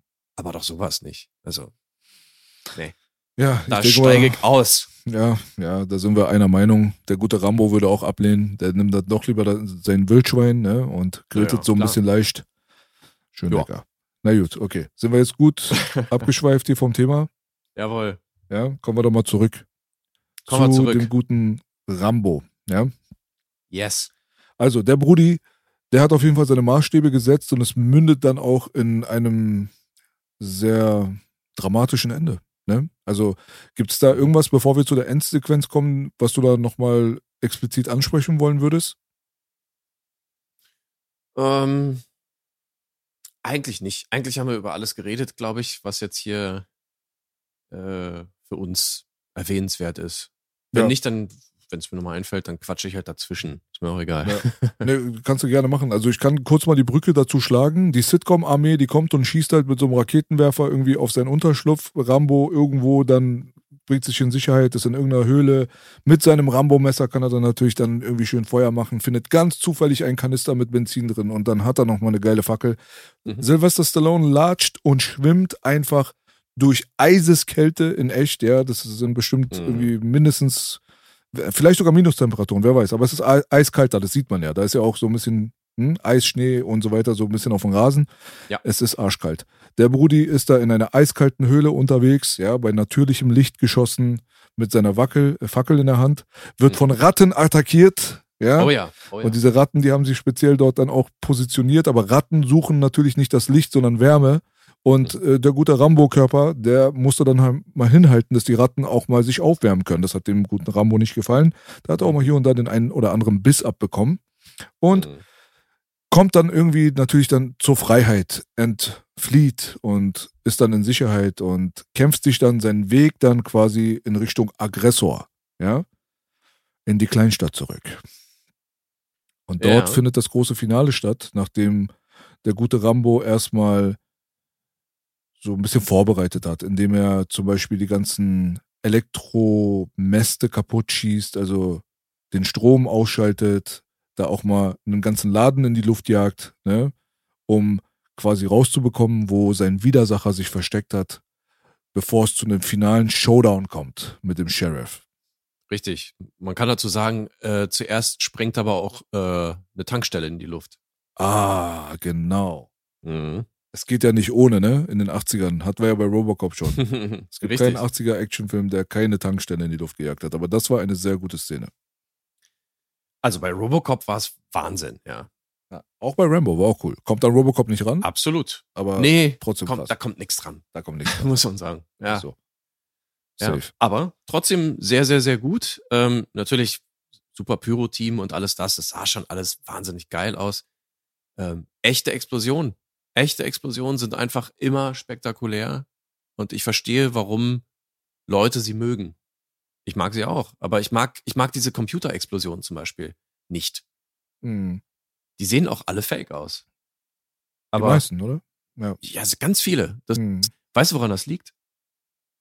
An Computern? Äh, nee, nee. Computer könnten das. Menschen. es liegt natürlich an den Menschen, aber ähm, ganz speziell ähm, ist es einfach so, dass, dass CGI-Explosionen ganz oft nicht hell genug sind. Also, du siehst eine Explosion, das siehst du hier bei, bei Rambo auch. Ähm, wenn etwas hochgeht und das anfängt zu brennen, dann ist dieses Feuer sehr, sehr hell. Und dann brennt sozusagen auch von der Belichtung her, da wo es wirklich heiß ist, ist alles weiß. Mhm. Ja, und erst dann am Rand wird's ein kleines bisschen orange und dann kommt natürlich Rauch raus und alles Mögliche und so wie man halt ein Feuer erwarten würde. Bei den CGI-Explosionen ist es ganz oft so, dass äh, das nicht hell genug ist, weil die halt nicht wollen, dass es eben ausbrennt, technisch gesehen. Ja, dass da nicht irgendwie der Film überbelichtet ist oder das digitale Video überbelichtet ist. Und deswegen ist es zwar technisch sauber, aber leider unrealistisch und es wirkt einfach total fake. Ah, guck mal. Inside Muss man drauf Hollywood. achten. Mit Muss man Michael drauf Popescu. achten. Ja, natürlich. Äh, muss man drauf achten, wie Explosionen manchmal aussehen. Das ist, das glaubst du mit keiner Faser deines Körpers, aber du weißt erstmal nicht, warum nicht. Wieso? Das sieht doch eigentlich, ist doch fotorealistisch, sieht doch ganz gut aus und sonst was. Hm. Ah, es ist, es ist einfach, das Feuer ist nicht hell genug. Mhm. Ja. Ja. crazy. Also Wirft vielleicht auch kann kein man, Lichtschein und sowas. Das ist ganz, ganz komisch, ja. ja, vielleicht kann man mal eine Sondersendung mal zu der ganzen Nummer machen. Vielleicht sich Mhm. mal einfach die Entwicklung zu Gemüte führen, wo das alles angefangen hat mit Special Effects. Mhm. Irgendwo bei 1920 Metropolis anfangen und dann 2023 enden und da Ja. mal einfach mal gucken, wie sich das so entwickelt hat und warum zum Beispiel Absolut. Aktuelle Filme teilweise beschissener aussehen als Filme, die vor 20 Jahren gemacht wurden, obwohl die Computertechnologie eigentlich viel weiter fortgeschritten ist. Das hatten wir ja privat schon öfters das Thema. Da könnte man Mhm. jetzt irgendwelche äh, krassen Augenkrebssachen von DC jetzt als Beispiel nehmen und sie vergleichen mit Starship Troopers und sich dann fragen, warum das irgendwie besser aussah. Das ist doch auch nochmal ein spannender Aspekt, den Absolut. man in einer Sonderfolge vielleicht mal behandeln könnte. Ja, finde ich gut. Finde ich gut. Bin ich dabei. Okay, cool. Ja gut, also wir kommen zur finalen Szene und das ist ja so der Yes. dramatische Höhepunkt, ja, nachdem der gute Rambo seinen Widersacher auf dem Dach dann gespottet hat und ihn dann mit einem gezielten MG-Schuss dann in ja, zu Schweizer Käse verarbeitet hat, wo man dazu anmerken muss, dass diese ikonische, dieses ikonische Rambo-Ding, wie man ihn halt halt immer wahrgenommen hat, ne? Mhm. Also oberkörperfrei oder mit einem Tanktop, dann noch ein geiles Stirnband, was wahrscheinlich sehr stark müffelt und äh, dann einfach MG mit einem Arm halten, mit der, der anderen Hand die Patronenkette und letztendlich dann einfach abzugehen. Das ist so, das ist so der Rambo, wie er leibt und lebt. Das ist der, wie er in die Geschichte eingegangen ist. So, das, Mhm. das hat einfach optisch gesehen dieses Rambo-Bild geprägt. Der MG Rambo mit dem Stirnband. Richtig. Ich, stelle mir mal vor, dass, dass dieses Stirnband quasi noch so ein übrig gebliebener Fackellappen ist, der immer noch mit Benzin getränkt ist. Ja, Mann. Da würde er besser riechen als in echt wahrscheinlich. Wahrscheinlich. Es wird Aber auch gesagt am auch. Anfang, dass er, dass er irgendwie stinkt. Ja, sagen die das? Ah, okay. Ja, ja. Ja, gut. Also, man, man braucht auch irgendwas, um sich in der Wildnis den Arsch abzuwischen. Ist schon praktisch.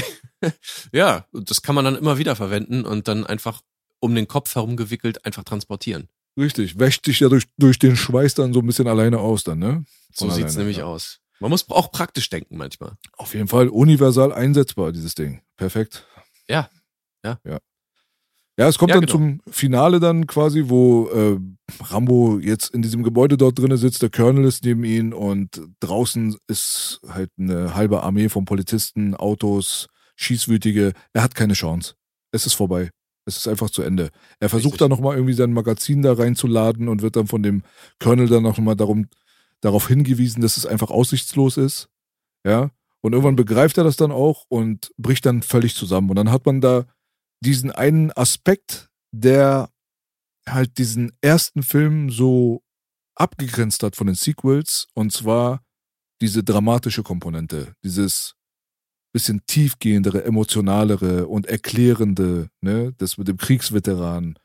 Denn dort kommt dann der gute Sylvester Stallone dann auch mal zum Acting Mhm. und äh, zwar zum handfesten Acting, nicht nur mit einarmig irgendwie MG schießen, sondern da musste man dann mal zeigen, was man so drauf hat. Und ich finde, dass Stallone eine gute Leistung hingelegt hat, vielleicht sogar ein bisschen underrated, weil man von Stallone und Schwarzenegger und so weiter, die man alle in den 80er Jahren eigentlich in eine Schublade geworfen hat, nicht so wirklich gesprochen hat, als wären sie hochkarätige Schauspieler, sondern es waren halt einfach diese ja, muskulösen Action-Clowns, die eigentlich im Acting-Bereich aber nicht so viel zu bieten haben. Aber ich finde, dass das ungerecht ist, wenn man sich die Performance von Sly an, an, anschaut in diesem Augenblick. Ja, also ich würde argumentieren, dass äh, man ja schon seit Rocky wusste, dass ähm, Sly spielen konnte. Ähm, Gerade also im ersten, das war ja auch eine ziemliche Leistung von ihm. Und ähm, aber ja, wie du schon sagst, also natürlich gibt's immer die Tendenz, ähm, solche Leute dann zu unterschätzen. Ähm, aber das ist, das hat er hier auch nochmal bewiesen, dass er ja eigentlich schauspielerisch schon ein bisschen was drauf hat. Ähm, vor allen Dingen, äh, er hat ja wahrscheinlich Lines auch gebracht, die er selbst geschrieben hatte. Darf man ja auch nicht vergessen, dass er eben auch Drehbuchautor ist und eben ja auch Rocky geschrieben hatte und äh, jetzt hier eben auch als Co-Autor tätig war. Und man muss dazu sagen, dass er natürlich trotzdem auch für gewisse Dinge in diesem Film gekämpft hat. Unter anderem eben auch diesen Monolog, diese Szene, wo er sich quasi öffnet und sagt, was los ist und diese Geschichte erzählt, was in Vietnam passiert ist. Der eine da irgendwie in die Luft gesprengt wurde, sein Freund. Und das sind alles Dinge, die er tatsächlich als echte Geschichten erzählt bekommen hat. Und ähm, dann sozusagen hier mit reingebracht hat, um das, was du gesagt hast, diesen doch dramatischen Charakter, diesen menschlichen Charakter ähm, im Gegensatz zum Roman Rambo eben nochmal zu betonen. War absolut notwendig, finde ich. Und ähm, hat den Film tatsächlich zu etwas Besonderem gemacht am Ende. Richtig. Ja. Weil- Absolut. Die Frage ist ja, wer verliert und wer gewinnt eigentlich hier? Ja, wer gewinnt denn? Ja, niemand. Genau. Das ist halt das Ding. Bei Krieg gewinnt halt niemand. Richtig. Und das hatten wir, ha- haben wir hier halt einfach nochmal gesehen. Es geht einfach nur die Menschlichkeit drauf. Und im Endeffekt entfernen sich die Menschen voneinander und reden miteinander nicht. Das, das ist ja genau das Ding, was er auch sagt. Er hat ja seit Ewigkeiten nicht mehr mit Leuten reden können. Und das isolierte ihn noch mehr. Da ist er noch mehr in seine PTSD sozusagen äh, reingekommen, in seine posttraumatische Störung und so weiter und so fort. Das Einzige, also was der wirklich gebraucht hätte, wäre jemand als Ansprechpartner, eine Therapie. Richtig, genau das ist es. Therapie. Und das ist genau das Ding. Die Endszene ist einfach die kurze Therapie. Ne? Sie, sie steht dafür. Das, was doch so viele Leute, die aus solchen Situationen kommen, äh, dringend, wo sie halt einfach komplett fallen gelassen werden, weil sie sich das nicht leisten können, weil der Staat das nicht für sie übernimmt, sich einfach nicht mehr um sie kümmert. Hm. Ja. Absolut. Deswegen, also für mich ganz klar diese Szene auch, die, die zeigt, in welcher Absicht oder in welcher Funktion er in diesem Film eigentlich ist. Er ist, er gehört auf den Müllhaufen. Er ist ein kaputter äh, Typ, der immer noch gefährlich ist.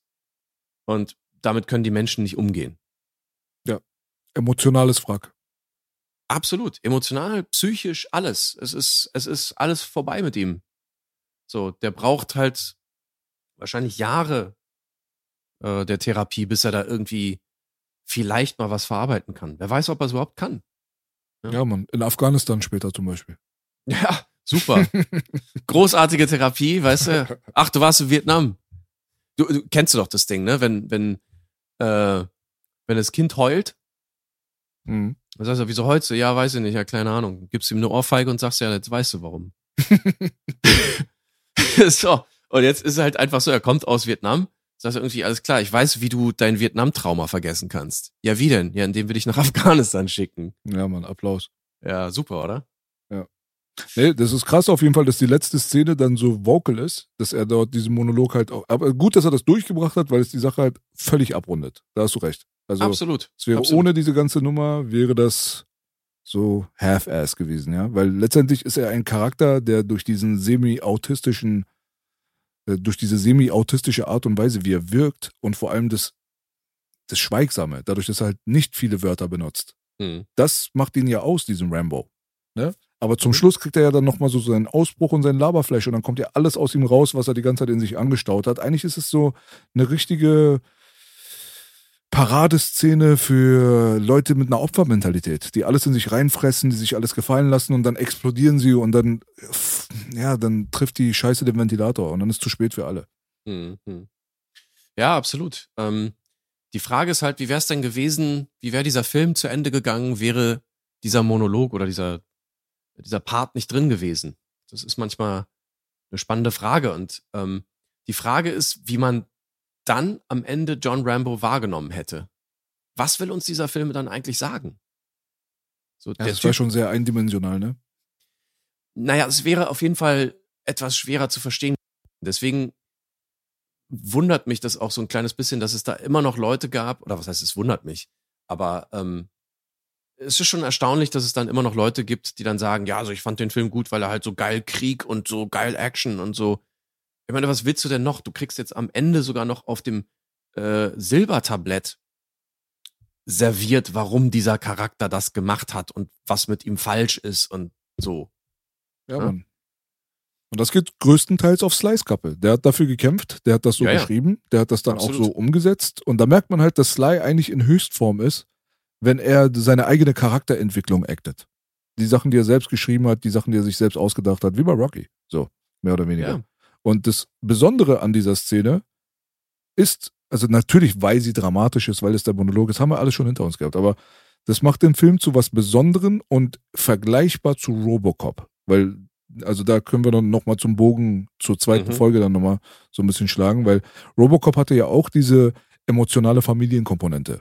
Das war ja auch so mit Peter Weller, der Murphy, der Robocop, der dann irgendwie in sein altes Zuhause kommt und äh, diese malerische Musik im Hintergrund und so weiter. Das hat diese Szenen, diese emo-dramatischen Szenen, wie ich sie das letzte Mal genannt habe, das sind ja auch so Sachen, die das so vom puren, stumpfen Actionwerk so ein bisschen abgehoben haben und Robocop zu was Besonderem gemacht haben, weil es eben diese emotionale Komponente nochmal so viel krasser verdeutlicht hat als der Otto Normal 80er Jahre Action-Shooter, den man so gekannt hat.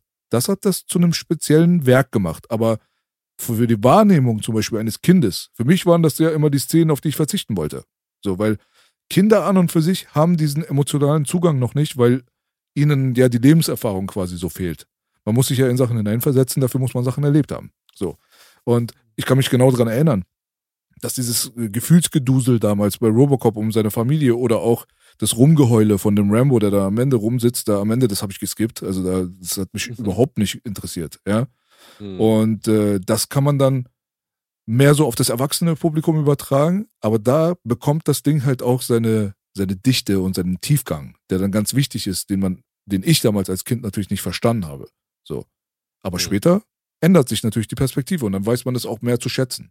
Aber ich denke mal, dass man, je, je jünger man ist, desto mehr hält man Abstand von ähm, emotionalen Geschichten, die vor allem dich selbst in einen negativen State versetzen.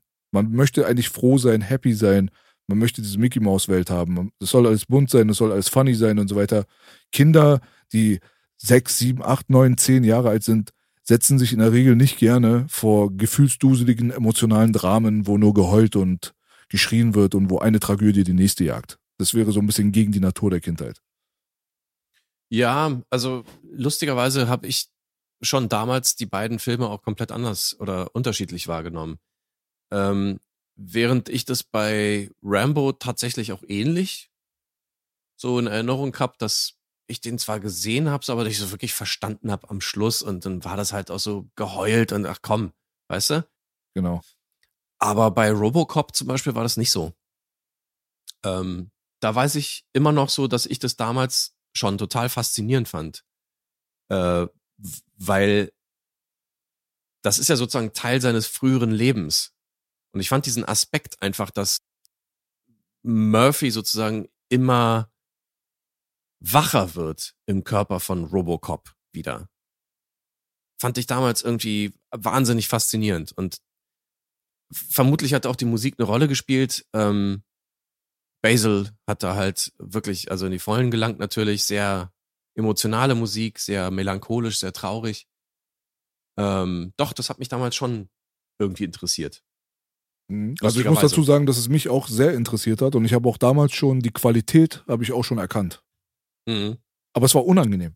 Es war einfach unangenehm zu gucken. So diese Szenen, wo das Auto dann wegfährt und äh, Frau und Kind stehen dort und es ist shaky Camera und mhm. ähm, diese, diese Musik und so weiter, wie bei Darkman zum Beispiel. Ja, das, mhm, war, mhm. das war gut, das war stark, es war wirklich respektabel. Schon als Kind habe ich diese ganzen Sachen schon verstanden. Aber es war trotzdem unangenehm. Es hat äh, einfach Sachen in einem selbst ausgelöst in dem mhm. Augenblick, die, ja, das, das, war, das war nicht konform mit, mit, der, mit dem Alter, was ich damals gehabt habe. Und ich habe auch solche Filme sehr, sehr früh gesehen, muss ich dazu sagen. Also mhm. Terminator mhm. 1 mit 5 gesehen und so ein Scheiß. ist vielleicht ein bisschen früh.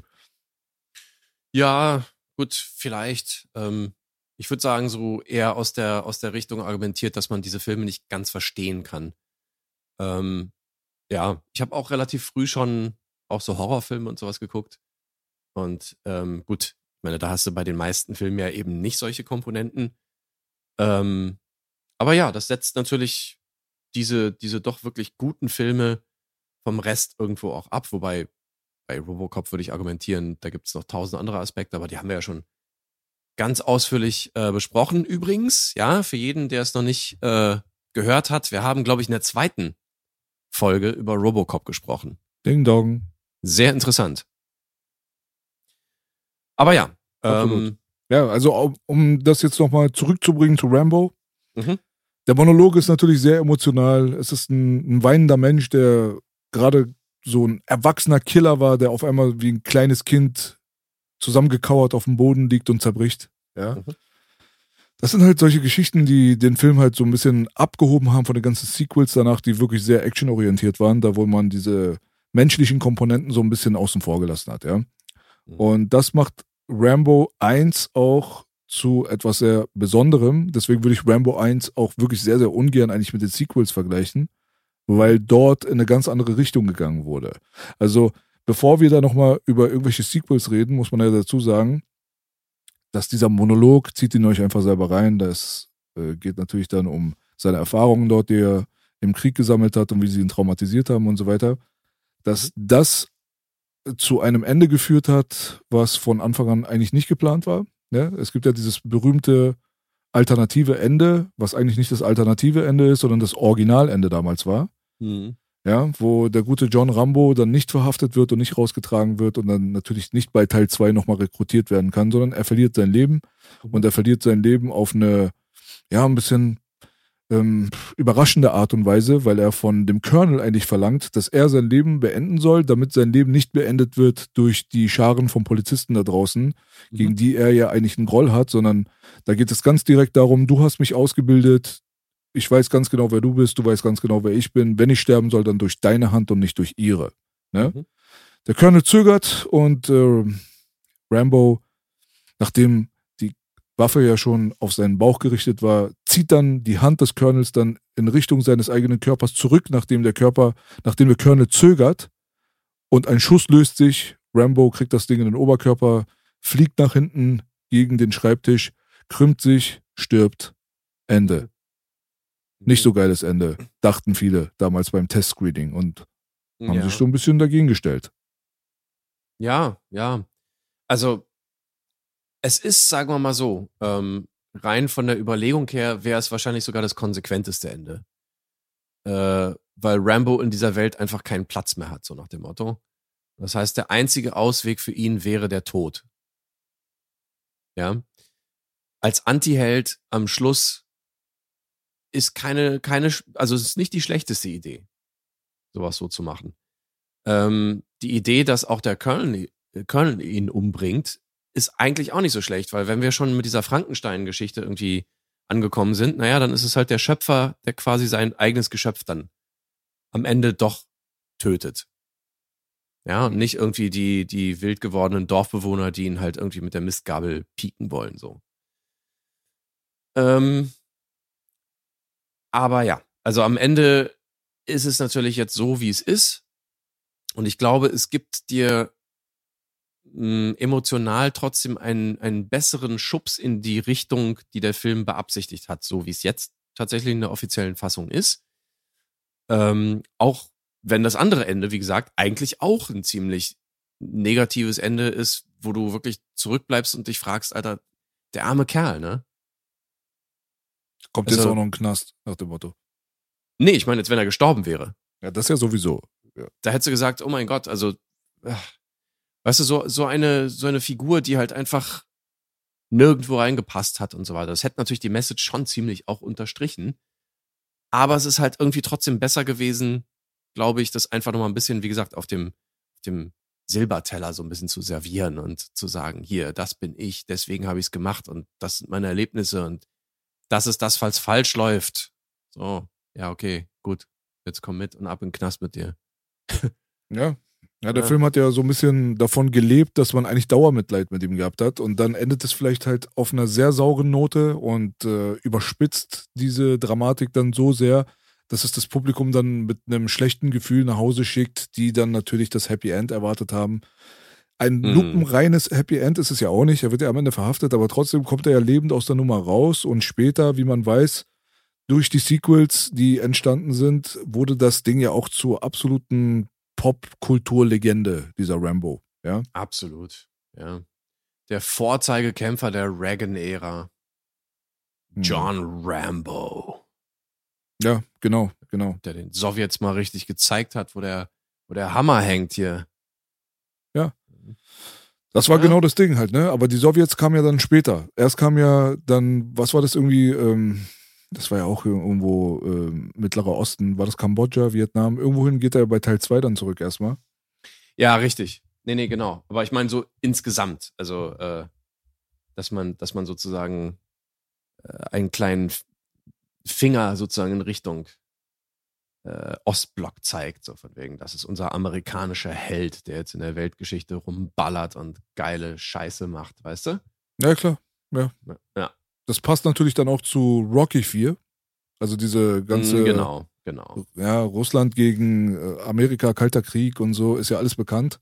Richtig. Und das natürlich dann Hollywood auch mit solchen Sachen gespielt hat und es dafür benutzt hat, Mhm. mehr oder weniger da ja so ein gewisses Weltbild zu schaffen für die Leute. Das ist jetzt auch kein Geheimnis mehr.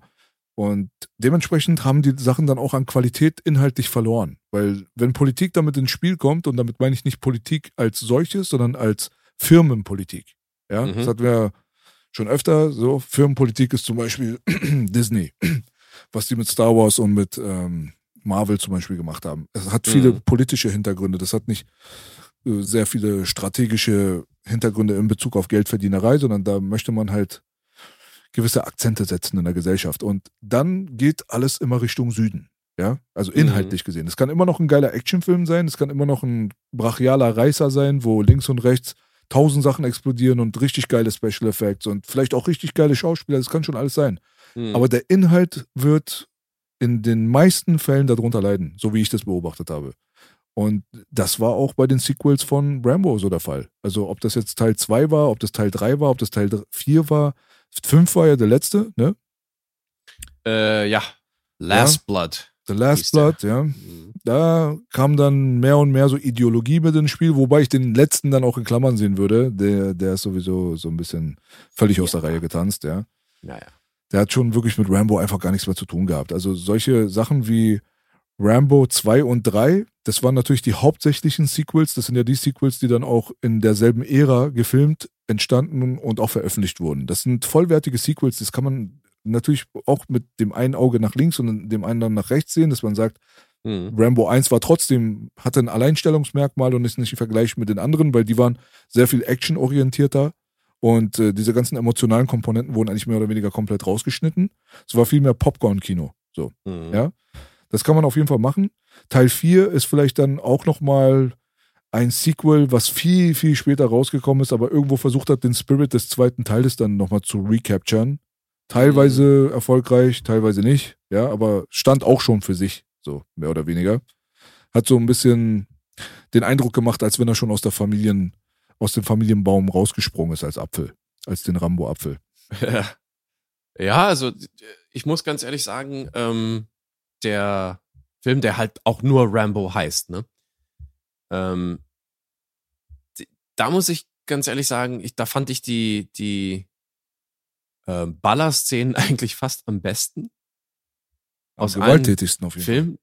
Ja, ja, also gut, das ist für mich natürlich synonym. Nein, also ähm, die waren schon sehr, sehr gut irgendwie durchgeführt und äh, wie der da irgendwie mit dem, was war das, so ein 50 Millimeter Kaliber da irgendwie auf diesen Typen da ballert, also mit diesem, diesem Standmaschinengewehr in das Auto Ja. rein und diesen Fahrer da irgendwie zum Matsch ballert und dann irgendwie dann alle niedermäht, die da irgendwie über diesen Hügel da kommen. Alter Schwede. Also da muss man wirklich sagen, das ging schon in Richtung äh, Expendables dann. Genau. Ja. Ist natürlich eine Entwicklung so. Ähm, der Charakter, ja, da versucht irgendwie so ein kleines bisschen mehr anzuschließen an ja, Back to the Roots so ein bisschen, ne? Ja, ja. Ob es funktioniert hat oder nicht, ja, sei mal dahingestellt. Der Film war jetzt nicht der schlechteste der Welt, aber auch nicht der beste. Ähm, Mhm. Aber ganz anders, das stimmt. Aber der, der letzte ist auch wieder ganz anders, so gesehen. Ganz anders, ja, ja. Das Ja. ist so wie bei unserer Terminator-Diskussion. Also, Ja, wenn man da ja. Terminator 4 hat, ja, Mhm. der an und für sich kein schlechter Film ist, ja, aber der hat halt mit dem Terminator Spirit halt einfach am wenigsten zu tun gehabt, mehr oder weniger. Ja, Richtig. so. Der Terminator Spirit, der war am wenigsten vertreten, aber trotzdem war er so rein von der Machart, wenn man jetzt Terminator nicht so auf dem Podest hebt und man geht mit der Scheißegal-Haltung ran und Mhm. bewertet einfach nur, was man da sieht, dann ist es kein schlechter Film. So. Mhm. Und so ist es halt auch mit dem vierten Rambo-Teil, dass man da wirklich keinen schlechten Film gehabt hat. Nur ist die Story halt natürlich dann völlig außen vor diesmal und da geht's wirklich nur um so diesen gewaltorientierten Spirit, den man, also ich meine, Teil 2 war schon eher Comic, ja, und das ist auch Mhm. laut Stallone, war das ja auch der schwächste von allen Sequels. Weiß ich nicht, ob ich da zustimmen würde, wenn ich mir die letzten Dinger, vor allem den letzten da nochmal reinziehe. Aber ich Ja. würde schon sagen, dass der interessanteste immer noch Teil 3 bleibt für mich als Sequel. Der interessanteste. Als Sequel. Achso, als, also jetzt nur von den Sequels. Nur von den Sequels ist für mich Teil 3 ist das Rambo-Sequel. Ich kann auf alle anderen eigentlich mehr oder weniger so ein bisschen verzichten. Ja gut, das, da gibt's natürlich die äh, absolut epischen Szenen. Ich glaube, das ist auch da, wo er mit dem Bogen den, den Hubschrauber abknallt, ne, mit seinem Explosivpfeil und so. Das hat er beim zweiten Teil schon gehabt, die Explosivpfeile. Also ich muss Mhm. sagen, der, der zweite Teil, der hatte so ein paar sehr, sehr prägnante Szenen, aber der war wirklich wie ein Comic. Ja, das war so wie so ein Action-Comic-Film. Mhm. Es war einfach Mhm. völlig überdreht, es war völlig übertrieben. Da ging es einfach nur darum, auf äh, comichafte, spektakuläre Art und Weise, völlig im 80s-Stil, alles niederzumähen, was auch nur möglich ist, ohne einmal das Magazin zu wechseln. Also so richtig Chuck Norris-mäßig. Ja? ja. Das war so Teil 2. Dann hat er auch mal so ein kleines Mädel kennengelernt und dann gab es ein bisschen Liebesbeziehungen angedeutet. Aber was den Film ausgemacht hat, war seine Bewaffnungsszene, da wo er dann Mhm. Sachen so zusammengepackt hat, sein Messer so 80s-mäßig so zack, rechts reingeschoben, danach dann die Waffe in die Hand, durch Scope gucken, sein Mhm. kleines Köfferchen da, weißt du, mit seinem Explosivpfeil geschossen zumachen und dieses Mhm. geilste an Equipment sich irgendwie da zusammenzusuchen, um in diesen Wald dann zu gehen, um diese Mission zu erfüllen, damit er dem Gefängnis quasi dann mh, fern bleibt. Ne? Das war ja Mhm. der Deal, die holen ihn am Anfang da raus und sagen, ey, wir haben da eine Mission, du sollst Leute rausholen und dafür kriegst du dann deine Freiheit, so mehr oder weniger. Wird dann bei dieser Mission dann natürlich auch hinters Licht geführt und Na kriegt klar. dann mit, dann, dass er eigentlich von seinen eigenen Leuten nur benutzt und verraten wurde. Deswegen kommt er dann ganz zum Schluss dann auch nochmal an, gibt den Motherfucker, nämlich äh, äh, hier, wie hieß der, von Cobra Kai, der Bösewicht hier, Kreese. Ja? Freeze, genau, John Cre ja. Mhm. Genau, der hat ja da auch damit gespielt, war eigentlich ein Mhm. Alliierter von Rambo, aber hat ihn dann halt auch verraten. Kriegt dann eine Bombe von ihm, Rambo geht rein mit seinem Mhm. krassen MG und ballert einfach so die ganze Zentrale auseinander. Und diese Schussszene, die geht dann ungefähr so gefühlte 15 Minuten ohne Pause, bis er so jedes einzelne Stück an Munition verschossen hat und ganz zum Schluss ballert er in die Luft und schreit dann nochmal so richtig mit schiefem Mundwinkel, Stallone-mäßig, jawoll. So ein feucht gewordener mh, Männertraum in, in, in Bezug auf ja, sinnlose Schießereien eigentlich, Teil 2. Ja, ja, also ich meine, es, ist, es ist wirklich erstaunlich. Also wenn ich wirklich den ersten Film sehe und dann, also wie muss sich das Publikum gefühlt haben, als sie quasi den zweiten gesehen haben damals im Kino? Hm. Das frage ich mich manchmal. Der ist nicht gut angekommen. Also, wen wundert's, ne? Der ist nicht gut angekommen. Der hat auch nicht Ja. so viel Geld reingebracht, wie man gedacht hätte. Der war in jederlei Hinsicht nicht so der Erfolg. Ne? Schade eigentlich, weil James Cameron war an dem Film beteiligt. Also er war zuständig für die Action. Mhm, mhm. Das hat er zusammen mit äh, Stallone zusammen den Film gemacht. Und äh, der hat ja auch seine, seine, für die 80s damals hat er ja auch so seine gewissen Höhepunkte so. War ja auch okay Ja, natürlich. von der Action her. Ist ja auch von äh, George Cosmatos inszeniert, der durchaus sehr routinierte, coole Filme gemacht hat auch. Ja. Ganz scheiße war der nicht. Nee, der war nicht ganz scheiße. Also es war halt einfach nur so ein, so ein Unterschied zum ersten, der wirklich Mhm. eine Message hatte, der irgendwie ganz andere Atmosphäre hatte, wo du irgendwie dachtest, ja, okay, weißt du, ah, die Amis, die lassen ihre Veteranen einfach irgendwie verkümmern und alles das. Und Genau. dann kommst du plötzlich mit dem zweiten an und er geht zurück nach Vietnam. So. Hm. Und er muss irgendwie gucken, ob da irgendwie Kriegsgefangene äh, gehalten werden oder nicht. Und ja, dann fängt er halt an rumzuballern, wie du schon gesagt hast, ko völlig comicmäßig überzeichnet. Hm.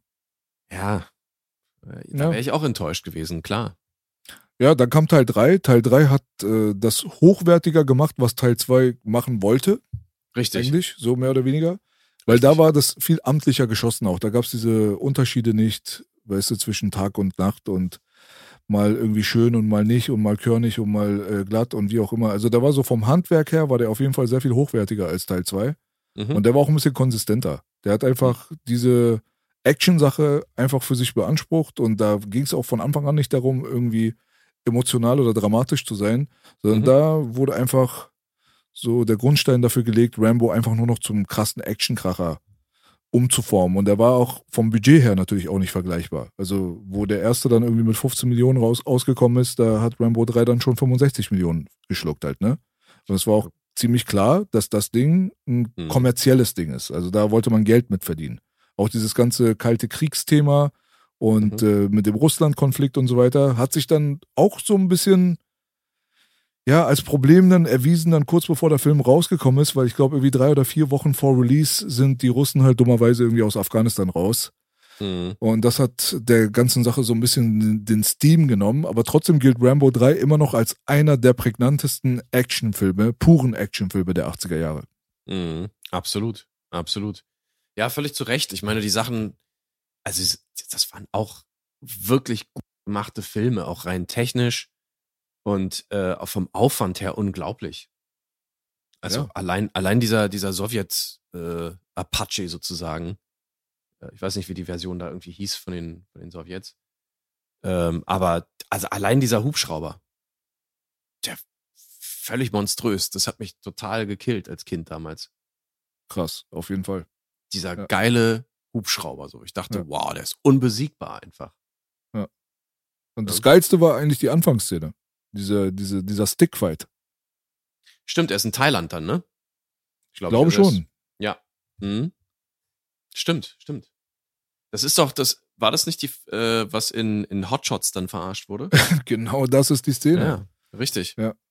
Hotshots hat Rambo 3 genommen und hat das mit Kickboxer 1 zusammengemischt mit Van Damme. Mhm. Und äh, da, ja, man weiß ja bei Kickboxer, da wurde dann die Faust dann quasi in so Glasscherben reingedrückt, ne, nach dem Mhm. Bandagieren, damit man den Gegner schön cutten kann beim Hakenschlagen. Richtig. Und äh, bei Hotshots haben sie es halt so gemacht, dass sie die Stickfight-Szene, das ist ja so eigentlich sowas wie traditioneller Waffenfight, so wie Kali und so weiter. Ja, Mhm. was man, glaube ich, mehr so aus den Bereichen von ähm, wo ist das? Weiß egal. Philippinen. Also, Philippinen, ja, ja, genau. Mhm. Das ist so philippinische Kampfkunst eigentlich. Und das hat man so ein bisschen gemischt. Und dann kommt der gute Charlie Sheen dann dort rein und dann gibt es keine Mhm. Glasscherben, sondern Gummibärchen und Lakritze und so ein Zeugs. Richtig. War irgendwie ganz witzig auf jeden Fall, aber diese Stickfight-Szene, die ist wunderbar gedreht. Wunderbar. Mhm. Also die von Rambo, die Originalszene. Das sieht super Ja. krass aus. Richtig geiles Set, richtig geile Atmosphäre, Geiler Fight und er sieht auch noch mal so ein bisschen mehr jacked aus als vorher sogar. Bei Rambo Oh, 2, ja. da war er so ein bisschen so der Veganer Sly Stallone, aber bei Teil 3, da ist er schon so ein bisschen aufgepuffter Mhm. und hat auch ein bisschen längere Haare, ja, ein bisschen lockiger alles. Alles sieht so ein bisschen amped aus. Alles sieht aus wie auf Testosteron, nochmal auf mehr Testosteron, ne? Richtig. Und das setzt den Frame für den ganzen Film. Der ist eigentlich, ja, Testosteron. Die ganze Zeit nur ballern, ballern, ballern, blaues Licht, ballern. Ja, und Richtig. sich selber mit ähm, Schwarzpulver dann verarzten. Ganz Man muss, genau. ja, man muss ja toppen, was man beim ersten mit dem Nähen irgendwie hinbekommen hat. Ne? Ja, ja. Legendär, legendär. Inhaltlich gar nicht erwähnenswert, aber der Rest geil. Ja, also wie gesagt, absolut handwerklich unglaublich gut gemachte Filme. Äh, vor allen Dingen Rambo 3. Also da stimmt schon, das ist irgendwie schon nochmal, ja, wie soll ich sagen, ähm, bisschen wie bei Police Story. So, ich glaube, da war auch der dritte, glaube ich, der krasseste, oder? Police Story? Mhm. Mhm. Ich glaube, das war auch so der, der mit äh, Michelle Yao und dem Hubschrauber und auf dem Zug da mit dem Motorrad und alles das, ne? Ich glaube, das war doch der dritte. Aber ja, also auf jeden Fall, was, worauf ich hinaus will, ist einfach nur, äh, es geht halt hoch mit dem Aufwand. Natürlich, der erste ist von 82, erzählt eine kleine Geschichte. Okay, jetzt sind wir 88, ja, Mhm. sechs Jahre später. Technische Möglichkeiten sind anders, das Budget ist anders. Ein Sly hat einen ganz anderen Status nochmal in Hollywood, muss man auch dazu sagen. Richtig. Und natürlich kann er da seine Fantasien durchsetzen, vielleicht gefördert irgendwie von den, von der US Army, weißt du? Mhm. Ja, was soll man sagen? Das, äh, egal wie fragwürdig da irgendwie der Inhalt an sich ist, aber ja, das, das sind trotzdem Kultfilme geworden. Ja, auf jeden Fall. Das bringt es auf den Punkt. Kultfilm. Ja, ja. Und auch erfolgreich an der Kinokasse. Also wo Rambo 1, glaube ich, irgendwie 125 Millionen eingespielt hat, Mhm. müsste Rambo 3 die 160 überschritten haben. Mhm. Das waren auf jeden Fall erfolgreiche Filme. Aber die wurden natürlich dann von der Fachpresse und so weiter dann nicht mehr ernst genommen. Also Teil 2 wurde zerrissen, der hat auch eine goldene Himbeere-Nominierung bekommen. Mhm. Und bei Teil 3, da hat man gesagt, ja, mittelmäßig. Gute Action, Rest für den Arsch. Und das kann man auch nicht ganz von der Hand weisen. Aber trotzdem, hat seine Daseinsberechtigung, alles. Ja, also ich meine, alles hat irgendwo seine Daseinsberechtigung, wenn du so willst. Ähm, ich sag mal, ich weiß ja nicht, sogar so ein Film wie Victoria hat seine Daseinsberechtigung. Den kenne ich Gott sei Dank nicht. Naja, äh, ich, ich weiß nicht, von wann der genau ist. Ich glaube von 2017, 18, ich weiß gar nicht. Oder 15. Äh, Ist ja auch egal. Auf jeden Fall ein, ein Gimmick-Film irgendwie. äh, Mit, äh, also in einer Einstellung gedreht, völlig unnötig. Okay. Naja. Naja. Egal. Und das auch noch in der Wackelkamera die ganze Zeit. Klingt ja spannend. Gucke ich mir sofort an jetzt. Es ist fast Ja. 2 Uhr morgens, ich gehe gleich rüber, ich gucke mir den Film an. Ja, es ist, ist, also guck dir den auf jeden Fall irgendwie mit doppelter Geschwindigkeit an, weil es ist eine 20-Minuten-Story auf über zwei Stunden Ja, Mann. Ja. gedehnt. So. Und das kannst du bei, bei Rambo 3 zum Glück dann nicht sagen. Also Nee. ist nicht der geilste Film der Welt, aber langweilig ist er nicht. Absolut nicht. Ja. Ja. Und vor allem, wie du gesagt hast, ne? Mhm. Explosionspfeil. Unfassbar. Oh ja. Pfeil und Bogen mit Explosionsvorrichtung vorne. Also, was will man mehr? Das wurde sogar bei Gremlins verewigt, bei Teil 2, bei der Kinosequenz. wo Gizmo dann irgendwie um die Ecke kommt und so einen Pfeil hat und ein Stirnband. Also, es hat Mhm. einfach die Popkulturwelt super krass geprägt. Dieser Rambo-Charakter ist einer der prägnantesten Charaktere aller Zeiten, Mhm. ja, was die Filmgeschichte angeht. Heutzutage nimmt man, wie gesagt, wie am Anfang schon erwähnt, den Namen in den Mund, wenn es mal irgendwie hektisch wird auf der Straße irgendwo. Richtig. Und es ist mit Rocky zusammen, mit weitem Abstand, most iconic Figur, die Sylvester Stallone jemals erfunden, gespielt, wie auch immer, hat. Genau. Das kann man, glaube ich, so ganz gut zusammenfassen. Einer der massivsten Eckpfeiler der Legende Sylvester Stallone. So sieht es aus. Jawohl. Dann wüsste ich jetzt ehrlich gesagt nicht mehr so ganz, worüber wir da noch sprechen könnten. Am besten Mhm. einfach mal über nichts mehr. Über nichts mehr. Ja, So sieht's aus. das klingt doch soweit erstmal ganz gut. Ich glaube, mit zwei Stunden, mit über zwei Stunden und 20 Laufzeit, so mehr oder weniger Pi mal Daumen, hat man den Film gut auseinandergepflückt, meine Damen und Herren. Oh ja, wir sind jetzt so auseinandergepflückt, auch selbst. Äh, das war flat, was soll man sagen? Ja, man, das war, es ist auch verflucht spät jetzt hier gerade und ich habe mit einem sehr toten Punkt angefangen. Also, wo wir angefangen haben, diesen Talk äh, wirklich, wo wir den gestartet haben, da Hm. fielen mir die Augen so ein bisschen zu, muss ich sagen. Und äh, mir kam das Gähnen. Aber Mhm. während man über diesen Film geredet hat, da kam die Rambo-Energy in mich rein. Hm, sehr gut, sehr gut. Ja, sehr ener- energetischer Mann, der John Rambo. Auf jeden Fall. Ja.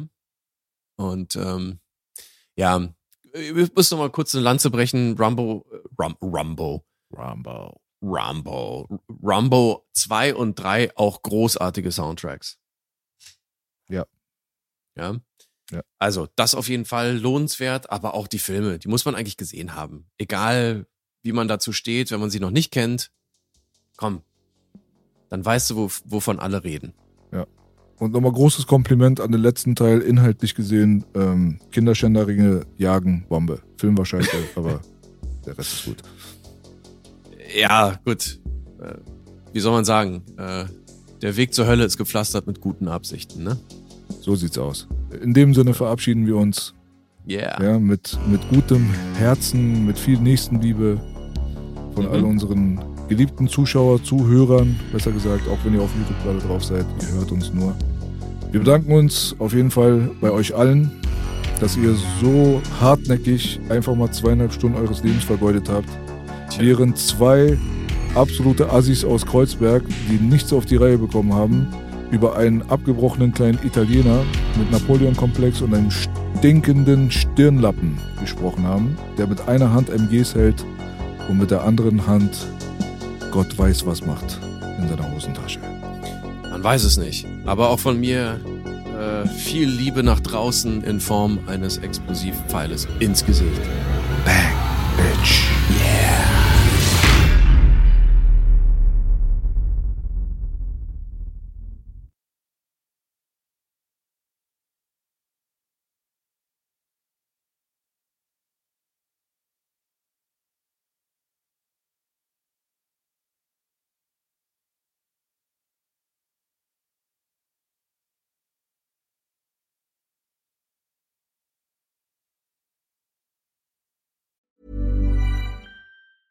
Ever catch yourself eating the same flavorless dinner three days in a row? Dreaming of something better? Well, HelloFresh is your guilt free dream come true, baby. It's me, Kiki Palmer. Let's wake up those taste buds with hot, juicy pecan crusted chicken or garlic butter shrimp scampi. Mm. Hello Fresh. Stop dreaming of all the delicious possibilities and dig in at HelloFresh.com. Let's get this dinner party started.